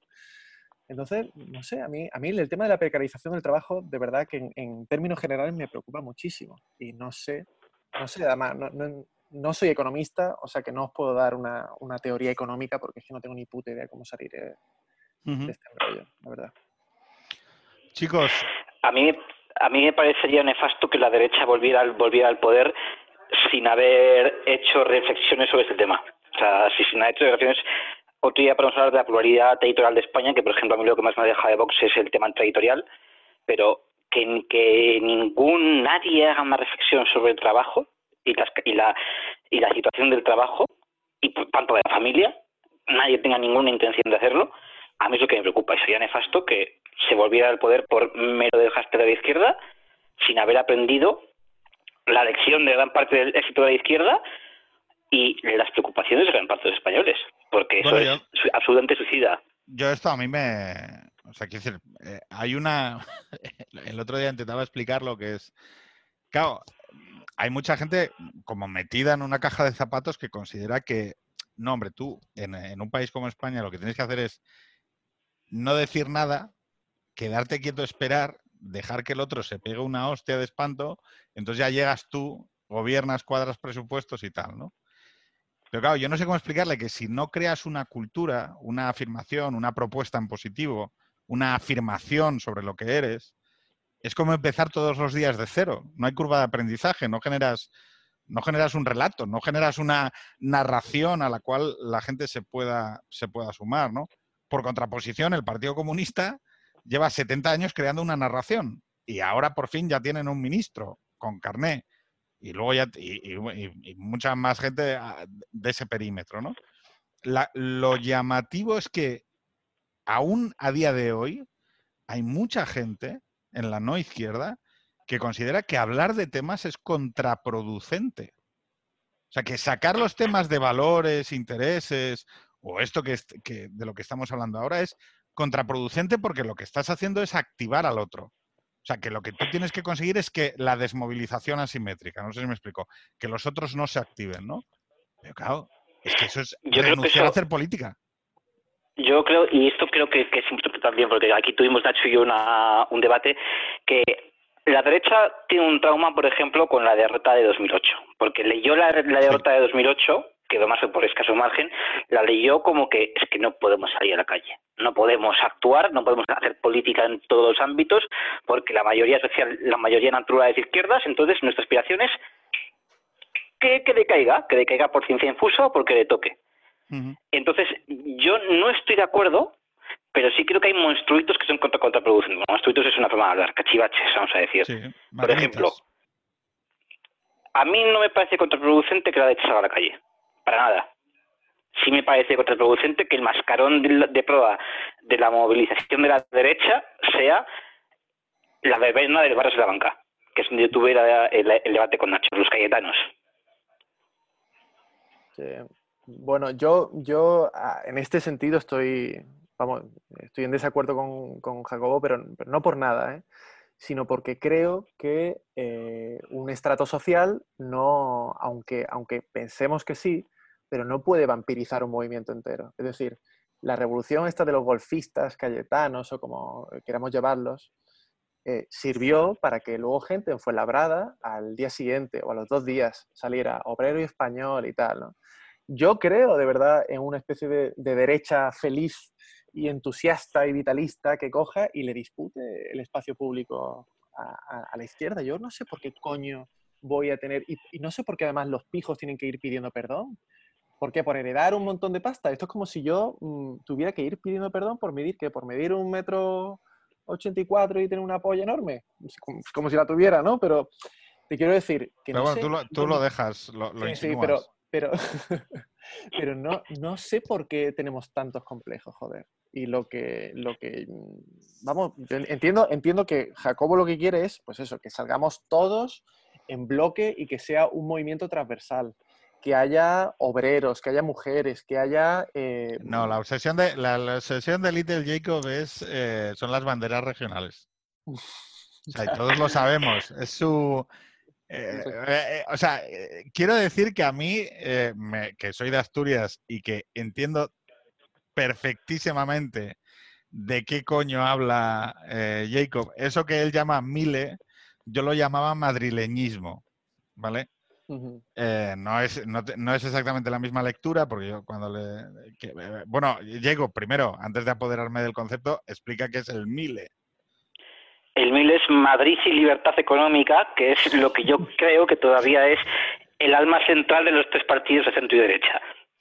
De los tres es, avatares, eh, que me acuerdo que lo explicaste. Que, sí, eso es que es libertad económica como fin y Madrid como modelo. Madrid, que no se sabe que es Madrid, una ciudad donde te- que supuestamente te coges de donde seas, que funciona de maravilla, y libertad económica. Y además referenciándose en lo que es la élite madrileña o la visión madrileña de España, etcétera. Y que yo creo que es central en los tres partidos. Y además Sí. ha sido central, por desgracia, en la mayor parte de la derecha a lo largo de este- la historia de España, desde que España empezó a aventurarse en distintos modelos de parlamentarismo. Bueno, pero yo creo que tiene Y- también mucho que ver de, de dónde son los cuerpos, de dónde son los jueces, de dónde es, de dónde es una cierta también. cúpula. Es decir, que el alma girondina, llamémoslo así, de la, de la derecha española, eh, no coincide muchas veces con la base, la estructura material de dónde pase la gente. Es que, o sea, quiero decir, que todos los ministros de Rajoy fuesen altos funcionarios del Estado y los sistemas de reclutamiento de los, de los altos cuerpos de funcionarios del Estado afectan a esa visión. No sé si me explico. Es, eh, todo recurrente. Ahora, lo llamativo es que eh, la derecha española sí que tiene élites eh, autonómicas. No sé si me explico. Valencia, Galicia, Murcia. La- lo que habría que preguntarse es por qué no se produce un trasvase más habitual entre esos núcleos de poder y el centro. Pues yo creo que porque- básicamente porque lo que está cerca del poder es Madrid y porque la interpretación que los sectores conservadores han hecho del poder en España es una vida cortesana. Cortesana en torno a las grandes empresas, en torno a las instituciones públicas y, y el escalafón es tú haces carrera o en Madrid desde siempre porque eres allí o de fuera y te vas a Madrid y vas ascendiendo en Madrid. Esto que de repente esa, el salto, por ejemplo, imagínate que un día un alcalde de, Arago- de Zaragoza o un presidente autonómico de Andalucía Serna. directamente. Íñigo de la Serna fue el caso más alcalde de Santander, ministro. Es, es Sí, sí, sí, de la inteligencia de derecha madrileña, que no tiene mucha ideología, pero tiene otras cosas. Chicos, em, un placer. Son las doce y media, llevamos una hora y pico Estamos ya charlando. en- Estamos ya en Madrid en fase 1. Estamos ya en Madrid en pues fase sí. 1. Te voy a bajar a, a frotarme con gente random por la calle. ¿Habéis visto que Argelia Bueno, Queralt ha pasado de ridiculizar el uso de mascarillas a echarse gel hidroalcohólico en los pies? A ver, es una señora que se llama Argelia, ¿vale? O sea, No, no, pero, o sea, eh, dejadme explicar esto. Porque yo pensé, ¿cuándo se echa el gel? Porque ya puestos, puestos a hacer una gilipollez piensas, hostia, ¿qué sentido interno tiene esto? ¿No? O sea, Por lo menos tendrá, pues eso, una palangana, un pilón cuando llega a casa y se meterá los pies. que no es cuando llega, que es cuando sale. Hostia, hostia, esto es como lo de Torrente, ¿no? Eh, Esto es como de Torrente de antes de mear me lavo las manos, ¿no? Es como, ¿Qué ay, es ¿cuándo hay que lavarse las manos? ¿Antes o después, no? que, que hay un paisano que le comenta y le dice, pero amistosamente, quiero decir, un paisano que se nota que tiene una relación afectiva sana con, con Argelia, ¿no? Y le dice, oye, pero, pero tú, cu- ¿cuándo te pones esto? Y dice ella, no, pues yo antes de salir. Claro. O sea, no sé si me... Sí, sí, claro, claro, claro. O sea, a ver, es un poco una sobreactuación del oficialismo, ¿no? De pasar de no pasar nada a quédate en casa, Fernando Simón, héroe maravilloso, encantador, masculinidad alternativa y emaduarse de gel. O sea, es un poco siempre sobreactuar tu, que tes ideas con, con la doctrina oficialista que haya. Es que me- lo- esto que has dicho tú ahora del tema de Fernando Simón, es que me parece la hostia, porque no es ya eh, decir, bueno, Fernando Simón es una persona que te puede parecer más o menos competente y seguramente tu sesgo ideológico te lleve a deducir que es más o menos competente. No, no, es que ahora es un sex symbol. Sí, sí, o sea, ya no es que no, no, me, no me parece bien que, que acabe en un banquillo, en un, en un tribunal. Es No, que todo el mundo se lo quiere follar. Eh, O sea, eh, eh, es, o sea, y es, es esto que acabáis de explicar de, es Argelia que pasa de hacer mofa y befa de la gente que llevaba mascarillas en el autobús y que no es que se quede para ella el pensamiento de, ah, mira qué persona más ridícula que se pone una mascarilla en el autobús, no, es que coge, va a Twitter y, y se burla públicamente, ah, qué, qué- qué persona más tonta, sino que cuando ya cuando ya se dice que hay que em, usar mascarilla y tal, entonces hay que pasarse de vueltas y entonces dice, oye, ahora que llevo, ahora que llevo sandalias, pues joder, echémonos, echémonos gel en los pies. Tú sabes, la, la iglesia, la, la iglesia bueno, católica, pues entonces era la que había, eh, empieza a perseguir a las brujas a partir de, la, de casi el inicio de la Edad Moderna, cuando se publica el Maleus Maleficarum de, de Instituto Sprenger, que es un manual de cazadores de brujas. Antes de, esa época, te podían eh, llevar a la hoguera por creer en brujas. Entonces, esto es un poco eso, ¿no? O sea, pasas de una situación en la cual, si dices que existen las brujas, vas a la hoguera, a una situación en la que tú vas a la hoguera por bruja. Yo, yo lo que envidio de esta gente es que son inmunes al meme, que son, no, no hay principio de contradicción en lo que hacen, o sea, que dicen una cosa, mañana dicen otra y tal, y que, y que se lo están, vamos, no, no voy a decir que se lo están pasando pipa, pero, pero yo, me, yo me siento derrotado, ¿eh? Por, por- ¿Creéis por que la única gente. manera, la única manera de confrontar con ellos es convertirse en ellos? Sí, sí, sí. sí. No, porque, a ver, ellos son ultraoficialistas, es, es gente que vive de esto, entonces simplemente va a ir a piñón con lo que, con la instrucción que les caiga de arriba, o sea, es apa- al aparachismo puro, puro, puro y duro, es que no hay otra, es cuál es la doctrina de hoy, esta, a muerte, ya está, no, no importa. Pero y se exige dentro de quien, o sea, yo mi idea siempre es que lo, más útil contra este tipo de cuestiones es la distancia irónica y el humor. Siempre me ha parecido que es... No, no, no, no, no, no, no, no. Vamos a ver, eh, eh, la única forma de combatir... O sea, la única manera, eh, quiero, decir, es, es, decir, no, mira... O sea, es poner memes de Franco. Claro, claro, hay que subir la apuesta, hay que estar constantemente redoblando la apuesta de esta gente. Si ellos son un meme, nosotros vamos a... a- Es que si no, al final, el, volviendo a la teoría del poder, ¿no? El poder no admite vacíos, el poder se llena inmediatamente. Entonces, la distancia irónica no sirve absolutamente para nada. O sea, la derecha está acostumbrado a, bueno, bueno, que ocupen la calle, bueno, no pasa nada, que nos insulten, bueno, no pasa nada, eh, vamos a decir que Franco era tal cosa y tal otra, y, no sé qué, y ya está. Y nosotros callados como putas. No, hombre, no.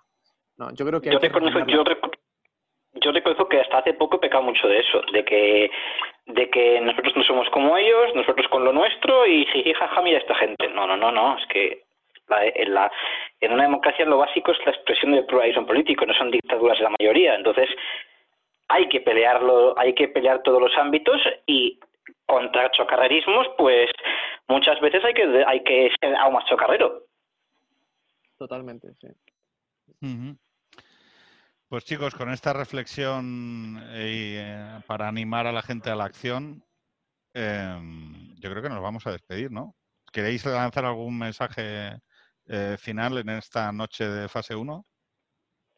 No, vamos, eh, que ha sido un, un corto pero intenso placer, que, que deberíais hablar de amor, eh, Vale, deberíais pues, hablar, ¿con deberíais quién hablar de... No, no, de- pero ah, esto, no, no. De, eh, esto de like, mira, eh, llevo mucho tiempo organizando cosas como para caer en estas trampas. Hay que, hay que, hay que, no, hay que no. Dime, fecha y con quién. Oye, ya está, ya está. O sea, aquí en público. Me pongo, me pongo tímido con estas cosas, Pedro. Vale, el primer invitado, Nacho Ragio. Siguiente. ¿Quién puede hablar de amor? No tengo ni puta idea. No sé si Peregrino. Hay, no, sé si hay derechita romántica en Po- Twitter, ¿eh? Pollito, poli- ¿cómo se llama el tío este que está todo el día Po- poniendo po- tetas? Politonito. Pollinino. o no- es que no Tito, sé cómo- Tito. Tito, Tito, Tito, Polinito Tito. o algo así. Sí, sí, sí. sí. ¿Qué os pasa con las tías? Que solo po- eh, ponéis culos a veces y, o sea, es una cosa, es una relación rara, eh, tengo que decir, ¿eh? Y luego muchos tíos, muchos maromos. O sea, tú, tu perfil es como una. Yo me acuerdo de la. del. No sé si. Es que no. no, no, de- la man. ¿Os acordáis de la man? No, ni puta idea. Sí, sí, en los 90. o sea, La revista Man era una revista. eh, O sea, se parece mucho a tu timeline, ¿no? Era como. eh, modelos de hipermasculinidad, trajes, relojes, plumas. Eh, cue- porque yo soy... Joder, porque yo soy un esteta, Pedro. Yo soy un esteta. Sí, pero que eso existía. Había, un- había publicaciones de eso. Que es la MAN era una revista, pues que muchos estudiantes universitarios con esa vocación estética eh, Sí. compraban, pues porque ponía ropa de. un- había ropa, había eh, determinados gustos caros, ¿no? Claro. La, la paradoja, que siempre me gustó muchas veces explicarlas, es que sobre esos relojes caros y, y ese aprecio por la piel y por el y demás. No, no, no. Ah. Quien escribía era un redactor que cobraba 900 palos. O sea, decir, Sí. eh, precario y que estaba ahí diciendo el nuevo reloj de no sé qué. Pero, pero esto, esto es porque, bueno, yo no quiero condenar mi, mi cuenta de Twitter a, a una cuenta política, estrictamente política. A la gente le gusta que de repente recomiende un libro, que re- recomiende una película, un documental, eh, que hable de, yo qué sé. Hay eh, muchas esto- fotos de maromos. ¿En mi tele o qué? Pues o sea, decir que lo he estado revisando. pero sí, sí, joder, claro. que no igual te digo nada. que, que 8 de cada 10 fotos son pavos. Joder. Buenorros. a- a Quiero lo decir, o mejor- sea, A lo mejor hot- soy un homosexual. hot chocolate buenorros. O sea, Pues, pues no lo sé, no. Vamos, me- lo miraré ahora, pero nada, no creo. Yo ya te digo, lo, ¿Qué lo que no relación quiero- tienes con los indoarios? sana, vamos, eh, yo me, me descojono con muchísimos memes que hacen y, y no es una relación sana. Yo es que ya te digo, yo, yo con, la, con gente de derecha no me meto con casi nadie. ¿Y, lo- y sea con que- el centrito? Con el centrito, bueno, pues Borja Semper me bloqueó hace poco. eh, Tú sabes, no que yo yo- tú sabes que yo he revisado tu TL, ¿no? O sea, que no, que no puedes mentir. sí, no, no, yo he sido... ¿Con quién, más te has- ¿Con quién más te habrás metido? Sí, no, yo he sido centro celestial en un momento dado, ¿eh? antes de ser ultraderecha furibunda. pero, pero ¿qué vamos a hacer, macho? La gente ¿Y qué es, lo que te, qué es lo que te desanimó? ¿Qué es lo que te desencantó del centro? su inutilidad. O sea, el, el centro es un señuelo de la izquierda, básicamente.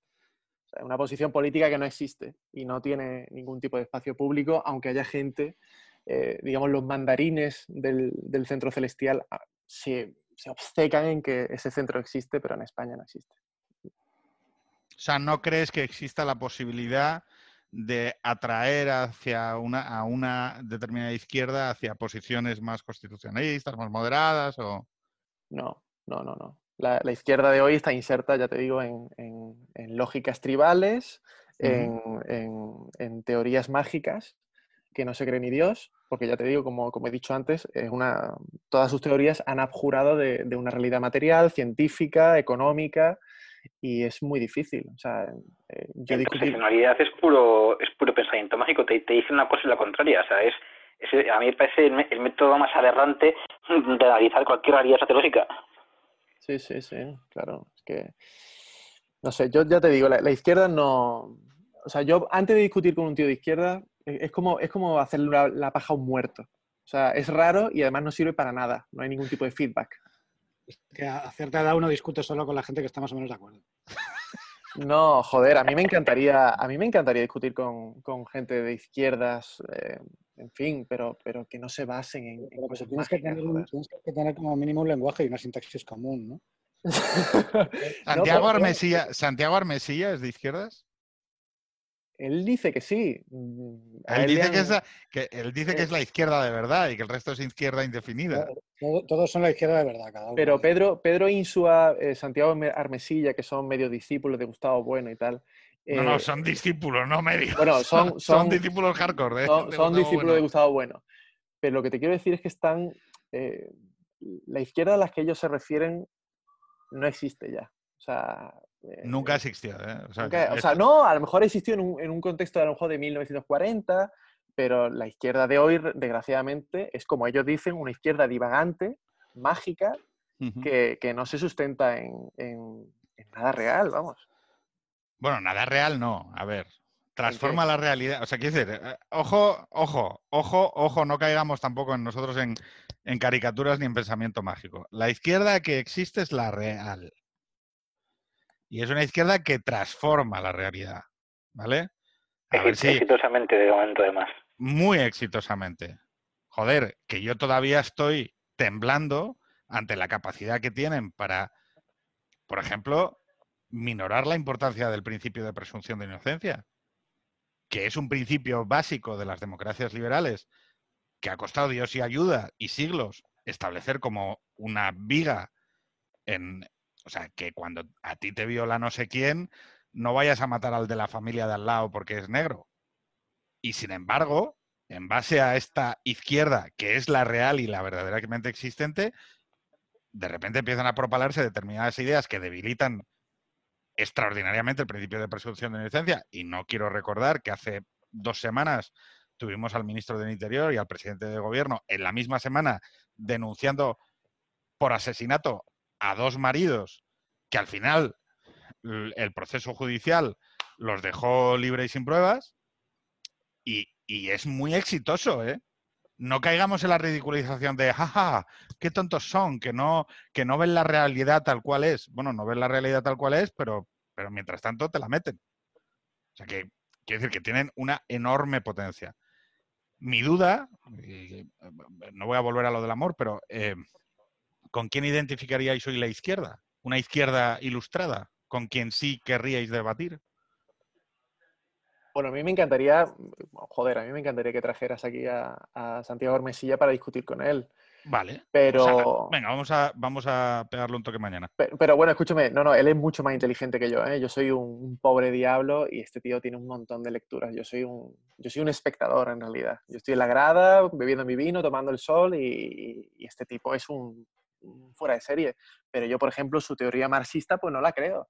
Para mí Marx es un tipo que, que habló de, en fin, habló de trabajo sin, sin, joder, sin trabajar, habló de capital sin invertir, eh, habló de igualdad sin practicarla. Coño, que es un tío que se le murieron tres niños, eh, le dejó un hijo a Engels y que además es una teoría ridícula, perpetuada en, en 80 países diferentes y ninguna ha funcionado. O sea, no, no lo sé, yo, es que los marxistas así furibundos, como si su teoría funcionara, me, me, me generan bastante dudas, no lo sé. No sé, no sé ese enamoramiento por parte del Mesilla, que es un tipo bastante inteligente, y sin embargo se reconoce, en fin, no sé si marxista o comunista o qué coño, pero Marxista, marxista. Sí. Oye, ¿y Little J a quién respeta de la izquierda ilustrada? A ver, a mí me gusta mucho la izquierda que habla de las condiciones económicas y el trabajo. Me gusta mucho hablar, eh, me gusta mucho escuchar eso, me gusta y creo que el ámbito donde la izquierda tiene cosas positivas que aportar a la sociedad es ahí. Entonces, si hubiesen en primera línea personas de la izquierda centradas en eso, pues tendríamos una sociedad más, más saludable. Si me dices el gobierno, yo- eh, la ministra Yolanda creo que es una mujer con la que se puede hablar de muchas cosas, sobre todo de lo que ella entiende, que es del mundo del trabajo, y llegar a, conclusiones muy interesantes. Y ya en el mundo intelectual es que yo, los intelectuales de izquierda oficiales en España, no sé, me parecen todos, todos gente pues bastante de pensamiento blando y bastante pocho, sinceramente. ¿eh? Y, eso que, eso que, eso que tienen relativo éxito, pero no haya, no creo que haya nadie que digas, ¡fua! Este hombre, impresionante. Hay un tío que es el que, que, es- que, es- sabe a Marx y se lo ha leído de verdad. eh, lo que pasa es que se le conoce popularmente por otras historias, que es Félix Olajero, que ha estado aquí varias veces. Pero bueno, son menos. Félix sabe de Marx y Félix tiene, es un tío de izquierda, lo que pasa es que, bueno, pues, mm, está atrapado también un poco en, el- en la dinámica esta del, del resistencialismo en Cataluña, ¿no? que al final es lo que te, te parece que, que te convierte en una persona uni- unidimensional porque estás todo el día con la matraca. ¿no? pero, pero él sabe de Marx muchísimo. Oye, recomendación última y con esto finalizamos. Eh, libro, serie y disco o canción. Nacho. Ah, joder. El libro. No te, pues, no te, o sea, quiero decir, algo de lo que hayas extraído, piensa en Sí. gente de 20, 25 años que nos esté escuchando, algo que hayas extraído y que puedas explicar rápidamente o fácilmente qué es lo que extraes de, de ello. No, mira, voy, a- voy a hacer una serie de recomendaciones así rapiditas. Sí. Eh, reco- recomendaría, por ejemplo, mm, El primer sexo de Eric Zemmour, que es un, es un periodista intelectual francés amigo de, de Houellebecq, que es una buena manera de reconciliarse con, con el La hombre. masculinidad. La masculinidad, sí, sí. Además de una manera muy, muy inteligente. Para reconciliarse con España, pues como la conozco, pues recomendaría, aunque a Jacobo no le guste, Imperiofobia y Fracasología, de Elvira Roca. Eh, ¡Oh! Ahí sí, va a haber una- polémica con Little J. Una novelita. No, no, no, no, o sea, yo, yo, yo puedo entender, yo puedo, o sea, yo creo que así ha sido benéfica en general. Otra cosa es que como, como aficionado a la historia, pues yo le leo cosas y no me gusta, pero no estoy, estoy, estoy en desacuerdo, pero no más. Pero son libros de militancia, Jacobo. Sí, pues, pues, pues, pues te digo que no estoy de acuerdo. Como desde el punto de vista histórico, benéfico sí, porque políticamente han podido tener consecuencias benéficas, aunque yo no esté de acuerdo en sus, en sus presupuestos. Vale. Y eh, Nacho, que te interrumpí. No, bueno, pues eh, a por a lo mejor una novela, si quieren leer algo así entretenido, rollo mediterráneo moral, Sí. les recomendaría eh, Todos tienen razón, de Paolo Sorrentino, y si quieren un poquito de poesía, eh, La belleza impura, de Luis Antonio Villena. Vale. ¿Y el talento de Mr. Ripley? ¿Has leído algo de Patricia Highsmith? No, no lo he leído, he visto la película, la de Jude No, la película, tal, nah, pero nah, no- olvídate. no- No, no lo tiene nada que ver. No Tienes que, leer, no, tienes que leerlo porque yo creo que te puede molar. Tiene su personaje, pero bueno, es amoral, no, no te- Vale. Little J, bueno, no, espera, eh, música y, y serie, algo que... Ah, pues, eh, no, pues, no sé, joder. mm, De John Pope. de- bueno, pues de John Pope sí me parece, me parece muy interesante, sí, sí, de Sorrentino también. Eh, bueno, La Gran Belleza es como muy típico, pero aunque Jacobo crea que es una especie de héroe nihilista italiano que está vagando por Roma y que no piensa en nada, pero me gustó mucho La Gran Belleza. Y ¿Creéis que... eh, No, espera, a, mí, espera. a mí también me gustó mucho, ¿eh? O sea, yo nunca me he metido con la gran belleza. Yo, me- yo me meto con la juventud. Que la juventud es una película horrible, pero la gran belleza es una maravilla. No, no, pero, pero os pregunto a los, bueno, a los tres. Eh, la gran belleza, a mí me encantó la gran belleza, pero ¿creéis que glorifica la figura de él? ¿O que él es un... No, Él es un... él Yo es creo que él no, Es el- un- él es, un- es una persona triste. Yo he tenido esta conversación con gente.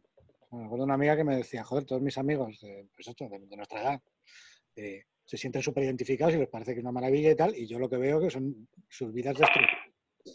Totalmente. Yo, yo creo que es un desgraciado muy elegante que se da cuenta al final que es un casi un desgraciado y quiere limpiarse y quiere empezar de nuevo, de cierta forma, volviendo a los tío, orígenes. Que se va a ver a, la- a su verdadero a, a su verdadero amor que está muerta y se cruza con el con el marido de ella.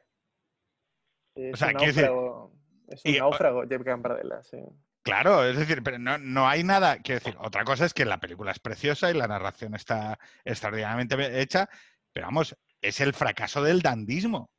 Es, el Sí, oye, eh, eh, es decir, oye, el dandismo es un acto vacío, sin amor. O sea, si no hay eh, eh, la, figura, o sea, bueno, eh, oye, yo igual estoy aquí, pero porque no pone la figura del, marido de su amor en, un pedestal, es también un, un hombre derrumbado por la muerte de la persona con la que estaba y demás, pero joder, es que la vida de él es una vida absolutamente vacía de sentido, no hay propósito, coño. No hay ningún tipo de propósito en esa vida. No, el aprecio por la belleza. Ya bueno, pero sin, sin nada robusto debajo, la una- belleza tiene sentido per se. Hay una escena en una peli que, que es un cine que ha envejecido seguramente muy mal, pero que a mí me gusta mucho y que me, le tengo mucho cariño a esa peli, que es el último tengo en París, y la, la mujer de Marlon Brando se suicida. La historia empieza un poco con que la mujer se suicida en un hotel que regentan. Y tiene una escena maravillosa en la cual están, se juntan él y, la- y el, y el amante de la mujer muerta en una habitación del hotel. Y llevan los dos el, tienen los dos el mismo, la misma bata, porque la mujer les ha regalado la misma bata a los dos. Delirante. Historias tristes. Oye, venga, eh, ¿y música? Música. uf, eh, es que odio, odio en general la música española, no, no me gusta mucho. Nada, pero Julio Iglesias, venga, Julio Iglesias. No hagas caricatura. No, coño. eh, Como que no, como que Julio es caricatura, Jorge, Pe- Pedro, si Julio, Julio es un artista inmortal. Claro que sí, joder. Claro que sí, sí, sí. Es nuestro digo- Croner, coño, nuestro Sinatra. No, no, Julio Iglesias, Julio Iglesias. O sea, Little J, ¿prefieres a Julio Iglesias o a Joaquín Sabina? Hay color, Por favor, coño. es que, color, joder. eh, a saber, yo, yo, a mi Joaquín Sabina, eh, o como cosa tan aburrida, por Dios. No me dice Claro. nada, lo siento mucho, ¿eh? O sea, ¿no te gusta? Soy hijo de pongamos, fans. esa- pongamos que hablo de Madrid. No, no, no, si tengo que decirte a alguien de ese rollo, Serrat, Serrat sí me gusta, sobre todo el primer Serrat. Pero mi Sabina no me dice nada, pues es Ismael gran Serrano, artista, tío, seguro. ¿no? ¿no has escuchado nada de Ismael Serrano? Es que yo ya te he dicho, yo eh, música, música en castellano, escucho más música en euskera que en castellano, porque yo escucho de música en castellano, creo que solo escucho Julio Iglesias. Decimos decir más, más artistas que cantan en euskera que en castellano. Bueno, sí, descontando latinoamericanos, empezamos con latinoamericanos un montón, pero de España a España, mucho más en euskera que en castellano. Tío, o sea, Little J es la cosa más. O sea, es- eres un crisol, tío. O sea, tú. eh, eh, hay, algo, hay algo muy genuino en, en la personalidad que tienes, tío. Ha- Hay, hay algo ahí cultural que, que deberías ser capaz de sacar hacia una obra más. O sea, porque yo, yo respeto la interpretación que haces en Twitter, pero deberías ser capaz de sacar una obra fuera de ti, tío. Algo que te, que te represente, porque es, es que esa mezcla es tan maravillosa. Peronismo vasco. Yo, eh, porque- No, yo, yo soy una persona muy, muy poco creativa, Pe- Pedro. O sea, a mí yo se me da bien Excel, se me da relativamente bien, no, no excepcionalmente bien el derecho, porque si se me da excepcionalmente bien, pues ganaría el doble. Y ya está. Y luego me, se me da bien, pero no tengo ningún tipo de creatividad que aportar más allá de eso. Yo atesoro muchos conocimientos inútiles, eso sí. Ojito porque yo, yo tenía un amigo que era muy parecido a, a Jacobo, Pedro le conoce también, y luego la vida te lleva por caminos muy raros, ¿eh? Acabas en sitios muy raros. Yo no, no, yo, yo no, porque yo mi novia, mi novia es de mi provincia, tenemos incluso más o menos, no, no, no, yo, yo, este, no te ves la novia del Choco, con, no los ves amigos divorciado con 40 y una de Podemos. No, no, no, no, no, no, no, no. Qué follo, no, no, no, no. Yo, yo, yo, mi idea, yo espero con 40 caserío, críos, los amigos con el Choco y si se me da excepcionalmente bien la vida o heredado, lo cual sería una desgracia, porque significaría otras cosas, un barquito pequeñito, un DACA, pero vamos, nada más. Venga, un libro, una peli o serie y, y un disco. Eh, Yo voy a, mira, voy a hablar de cosas que digo últimamente porque yo tengo Sí, gustos muy sí, sí. desordenados y tú lo sé. O sea, que yo hago últimamente. Eh, he visto una película hace poco que recomiendo a todos, que más tiene que ver con el amor y con el matrimonio, que se llama 45 años. Te la, mira, una- la comentaste y me la apunté. En filming, además, está. Sí, de, de una maravillosa Charlotte Rampling, que tiene uno de los finales más espeluznantes y sutiles que he visto en el cine, que a mí, a mí, a mí me dejó temblando, Ujú. absoluta, Vale. absolutamente. Series, que no, no he visto serie, yo es que las series que veo, soy un poco, yo simplemente leo la- las tres o cuatro sitcoms que me gustan, las veo una y otra vez.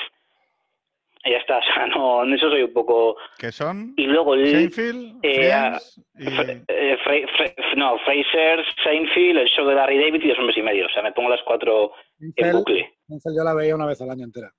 Pero bueno, eso Dos hombres y medio. cuando estaba soltero. Dos hombres y medio es una maravilla. Dos hombres y medio, tío. Sabes que es la serie favorita de Raúl también, Pedro. No jodas. Dos hombres y medio que extraéis de dos hombres y medio. Es muy divertida, tiene, tiene, tiene unos guionistas maravillosos. Hostia, pues yo siempre la tenía, además, bueno, cuando después de que echan a Charlie Sheen y lleva el... O sea, todo... todo No, no, eh, yo, yo, yo, yo no, yo no, no, no, pues Charlie Sheen no hay nada que ver. Yo hablo de etapa Charlie Sheen. Vale, ¿y música? Música, el disco nuevo de tenis, Swimmer, se lo recomiendo a todo el mundo. Y luego de libros, mira, me acabo de terminar Posguerra de Tony Judd, que le compra Ingeniería Cortés, que es un libro maravilloso para entender un poco la historia de Occidente, de los últimos, bueno, de Europa, de los últimos 60, 70 años, es un libro muy, muy bueno. Y además, Hostia, pero, pero Tony es paradigma liberal a tope, o sea, te, te encaja a ti. No, o sea, Tony Judd es un socialdemócrata Sí, a gusto con la democracia liberal y con... Eso, pero lo el que modelo decir anterior. es que es, claro, pero que, que, que es antinacionalismo, es antiidentitario, aquí hay que protegerse. No, yo... Bueno, pero esos son, esos son otros otros ensayos, porque yo creo que él hizo, él pertenece a otra generación, a otra época, y el, el análisis que hace el del nacionalismo, yo creo que él hoy no sería hostil, o al menos entendería bastante bien las ansias soberanistas de, tanta- de- de tanta gente. Y La Conjura de los Necios, que es un libro que, que siempre está por ahí rodando, que todo mundo me ha- mucha gente me ha recomendado, me lo agarré, me lo he leído en tres días y divertidísimo, se lo, se lo recomiendo a todo el mundo. La, la plaga de Ignatius Reilly eh, que hay por internet eh, es... eh, Yo había sudado, es que ni siquiera sabía que Ignatius Reilly era ese personaje, hasta que, no sé por qué, a un actor que ahí, me enteré que un actor que ahí me gusta mucho, que es de Parks and Recreation, había hecho una versión en teatro, y dije, ¿esto que tanto mundo tiene por ahí? Y es un libro que yo no he leído, voy a echar un vistazo, y me he reído mucho. O sea, igual, igual es mi Norcor, pero me he reído mucho. Yo creo que hay, hay libros de reírse. Yo siempre recordaré Wilt de Tom Sharp, que me parece, o sea, reírte con un libro, o sea, reírte solo, es, es algo técnicamente extraordinariamente complejo y, y es llamativo. O sea, es llamativo cuando te ríes leyendo. Es una sensación muy rara. Yo me, he reído mucho con- con, Woodhouse. ¿Con qué libro? ¿O con, recomiendo un par? No, pues los, los que tiene de Gibbs, que tiene las antologías de, sabes que son Gibbs y, y Bertrand Buster, que es el, eh, la pareja que es el mayordomo y el, el señorito inglés. Que por cierto hicieron una serie en los 90 que hacía Stephen Fry, hacía de, de Gibbs y, y Hugh Laurie hacía de, de Bertrand Buster. Yo, bueno, literatura, literatura humorística, que también está- eh, se me acaba de venir a la cabeza, Azazel de Isaac Asimov, que me parece... eh, ¿Tú, Jorge, llegaste a leer los, los relatos de Azazel? Sí, ¿no? Ah, porque tú eras súper fan No de lo que- lo que no No. hayas leído. Vale, y, y disco habías dicho tenis de Swimmer, ¿no? No, al revés, swimmer de tenis. Swimmers de, Swimmer de- es que no tengo ni idea de qué es eso. ¿Qué es pop, rock, luego- melódico? No, es, sí, es un pop rock melódico, surfero, muy bonito, muy agradable de escuchar. Pero tú eres surfero, tío, porque o sea, no te hago encima de una tabla ni... No, no, no, no, no, yo es no más, es que no te, hago, no te hago ni bañándote. Que no, a ver, yo del mar no salgo, yo soy súper acuático, o sea, del mar no salgo. ¿Sabes? Yo soy el mayor enamorado que existe del mar y del agua. En el sur no se me da bien, pero siempre he tenido absoluta simpatía y cercanía con la cultura surfera. Y tengo muchos amigos surferos. A mí es que no se me da bien, porque cuando yo fui a, con 15 años y mis amigos empecé a hacer surf, mis amigos les parecía estupendo y a mí me hacía daño en el pecho la tabla. Ay, el, que no, el que no da, no da, pero Di la verdad, se te rozaban los pezones. sí, lo que quería decir, evidentemente. Pezoncito croqueta. Claro, no, es que es jodido, es que la gente no lo sabe, pero el surf tiene, tiene varios peajes. Uno es los pezones que rozan y luego lo, segundo que es mear en el traje. Es decir, que cuando tú ves a un, a un surfero, el, pues claro, eh, la osmosis hace que tengas unas ganas de mear terribles y entonces todo el traje del surfero por dentro está lleno de pis. Es asqueroso, sí, sí. Qué puto asco, tío. Qué puta guarrada, macho. Se pasan horas de- nadando, porque el, el traje trata de ser lo más estanco posible y por lo tanto te, Eh, me encanta porque estas guarrada. conversaciones, me encanta porque estas son las conversaciones que no le gustan nada a Little J. Porque las considera absolutamente es que yo me llevo, improcedentes. yo- no, no, es que yo me llevo muy mal, que es un problema, y con el todo, con, con las conversaciones de fluidos, de escat- escatología, de sexo, yo ahí soy muy, soy muy pudoroso, ¿qué voy a hacer? Yo soy muy, pudoroso. Pues mira, hoy he estado en una casa bastante pija y he, intentado explicar con, otras dos familias, eh, incumpliendo, incumpliendo la, la zonificación, em, y son gente bastante bien, ¿no? Y entonces hablaban sobre que si es procedente o no eh, enseñar la casa cuando llegas de invitado, ¿no? Pues aquí está el dormitorio, esto lo habéis hecho alguna vez, ¿no? Aquí está el dormitorio, aquí está la, la habitación y tal. Y a mí se me ocurrió desarrollar la idea, porque creía que era muy ingeniosa y muy divertida, de que, que eso, había uno que decía que, que eso, pues que era una exhibición impúdica, ¿no? Y yo lo que decía es que es bueno para saber dónde cagar. Es decir, que cuando tienes una, una comida de grupo, pues sí, claro, sí. cuando entras en la casa, pues te van a enseñar, pues mira, aquí está el armario, aquí está la habitación de los niños, y, y aquí es donde se caga. Pero Pedro, ¿tú cagas Y- y fuera de casa? Joder, vamos, jo- o sea, yo, quiero decir, no hay sitio en el mundo donde yo no pueda cagar. Joder. No, no, hay que ir cagado de casa, tú. Te están regañando, ¿no? Me están regañando, sí, sí, me están Vale. diciendo... Yo no tengo, yo, yo, yo no tengo esa función corporal, creo. Pero ¿no creéis que hay que mm, enseñar la casa para facilitar que luego no, durante la comida y tal? O sea, claro, no sé si me explico, porque además, ojo, puede haber confusiones, ¿no? Que haya un baño mejor que otro para cagar, que no es lo mismo. Entonces, claro, cuando tú enseñas la casa, claro, si enseñas, pues por ejemplo, que tiene bidet, ¿no? Y, y Claro. si igual hay alguien que, requiera de video, que prefiera el video. Entonces, claro, tú ese paseillo, yo animo a la gente que ese paseillo inicial lo hagan pensando en la gente que luego posteriormente puede querer ir a cagar y no decirlo en voz alta. Yo lo que he observado de mi madre es que mi madre siempre diferencia entre una cosa que llama la toilette y luego el baño o los baños. Claro. Y yo, y yo creo que es la toilette donde implícitamente le está diciendo al, al visitante que es donde tiene que ir a hacer sus necesidades y que los baños son de los habitantes de la casa. Chicos, se nos ha, se nos ha ido hasta Jorge ya de, de lo tarde que es. Em, oye, un verdadero placer. No sé si quedaba alguna recomendación de Little J por hacer. No, no, no, he hecho muchas, muchas, muchas ya suficientes. Pues nada, oye, un verdadero placer. Y Nacho, mm, te esfuerzo a escoger otro invitado con el que vengas a dialogar sobre el amor y su importancia para la interpretación trascendente de la vida cotidiana. ¿Vale? Vale, vale, lo pensaremos. Vale, Además, Pues un beso, además, chicos. eh, Un placer. un abrazo. Un placer. No, no, Además, además, que... la derecha que la derecha mediterránea y el neoperonismo vasco tienen que ir de la mano sí o sí, porque se complementan mutuamente y son imprescindibles contra el Mile, que es el auténtico agujero negro de la derecha. El cáncer de la, de la derecha. Pues señores, Sí. ante esta nueva alianza eh, que saludamos con alegría, eh, quedamos circunscritos a la próxima cita de, de Extremo Centro, exploración de los avatares de la derechita española. Un placer, beso, Pedro, un abrazo. gracias. Un placer. Nos vemos. Un abrazo. Hasta luego.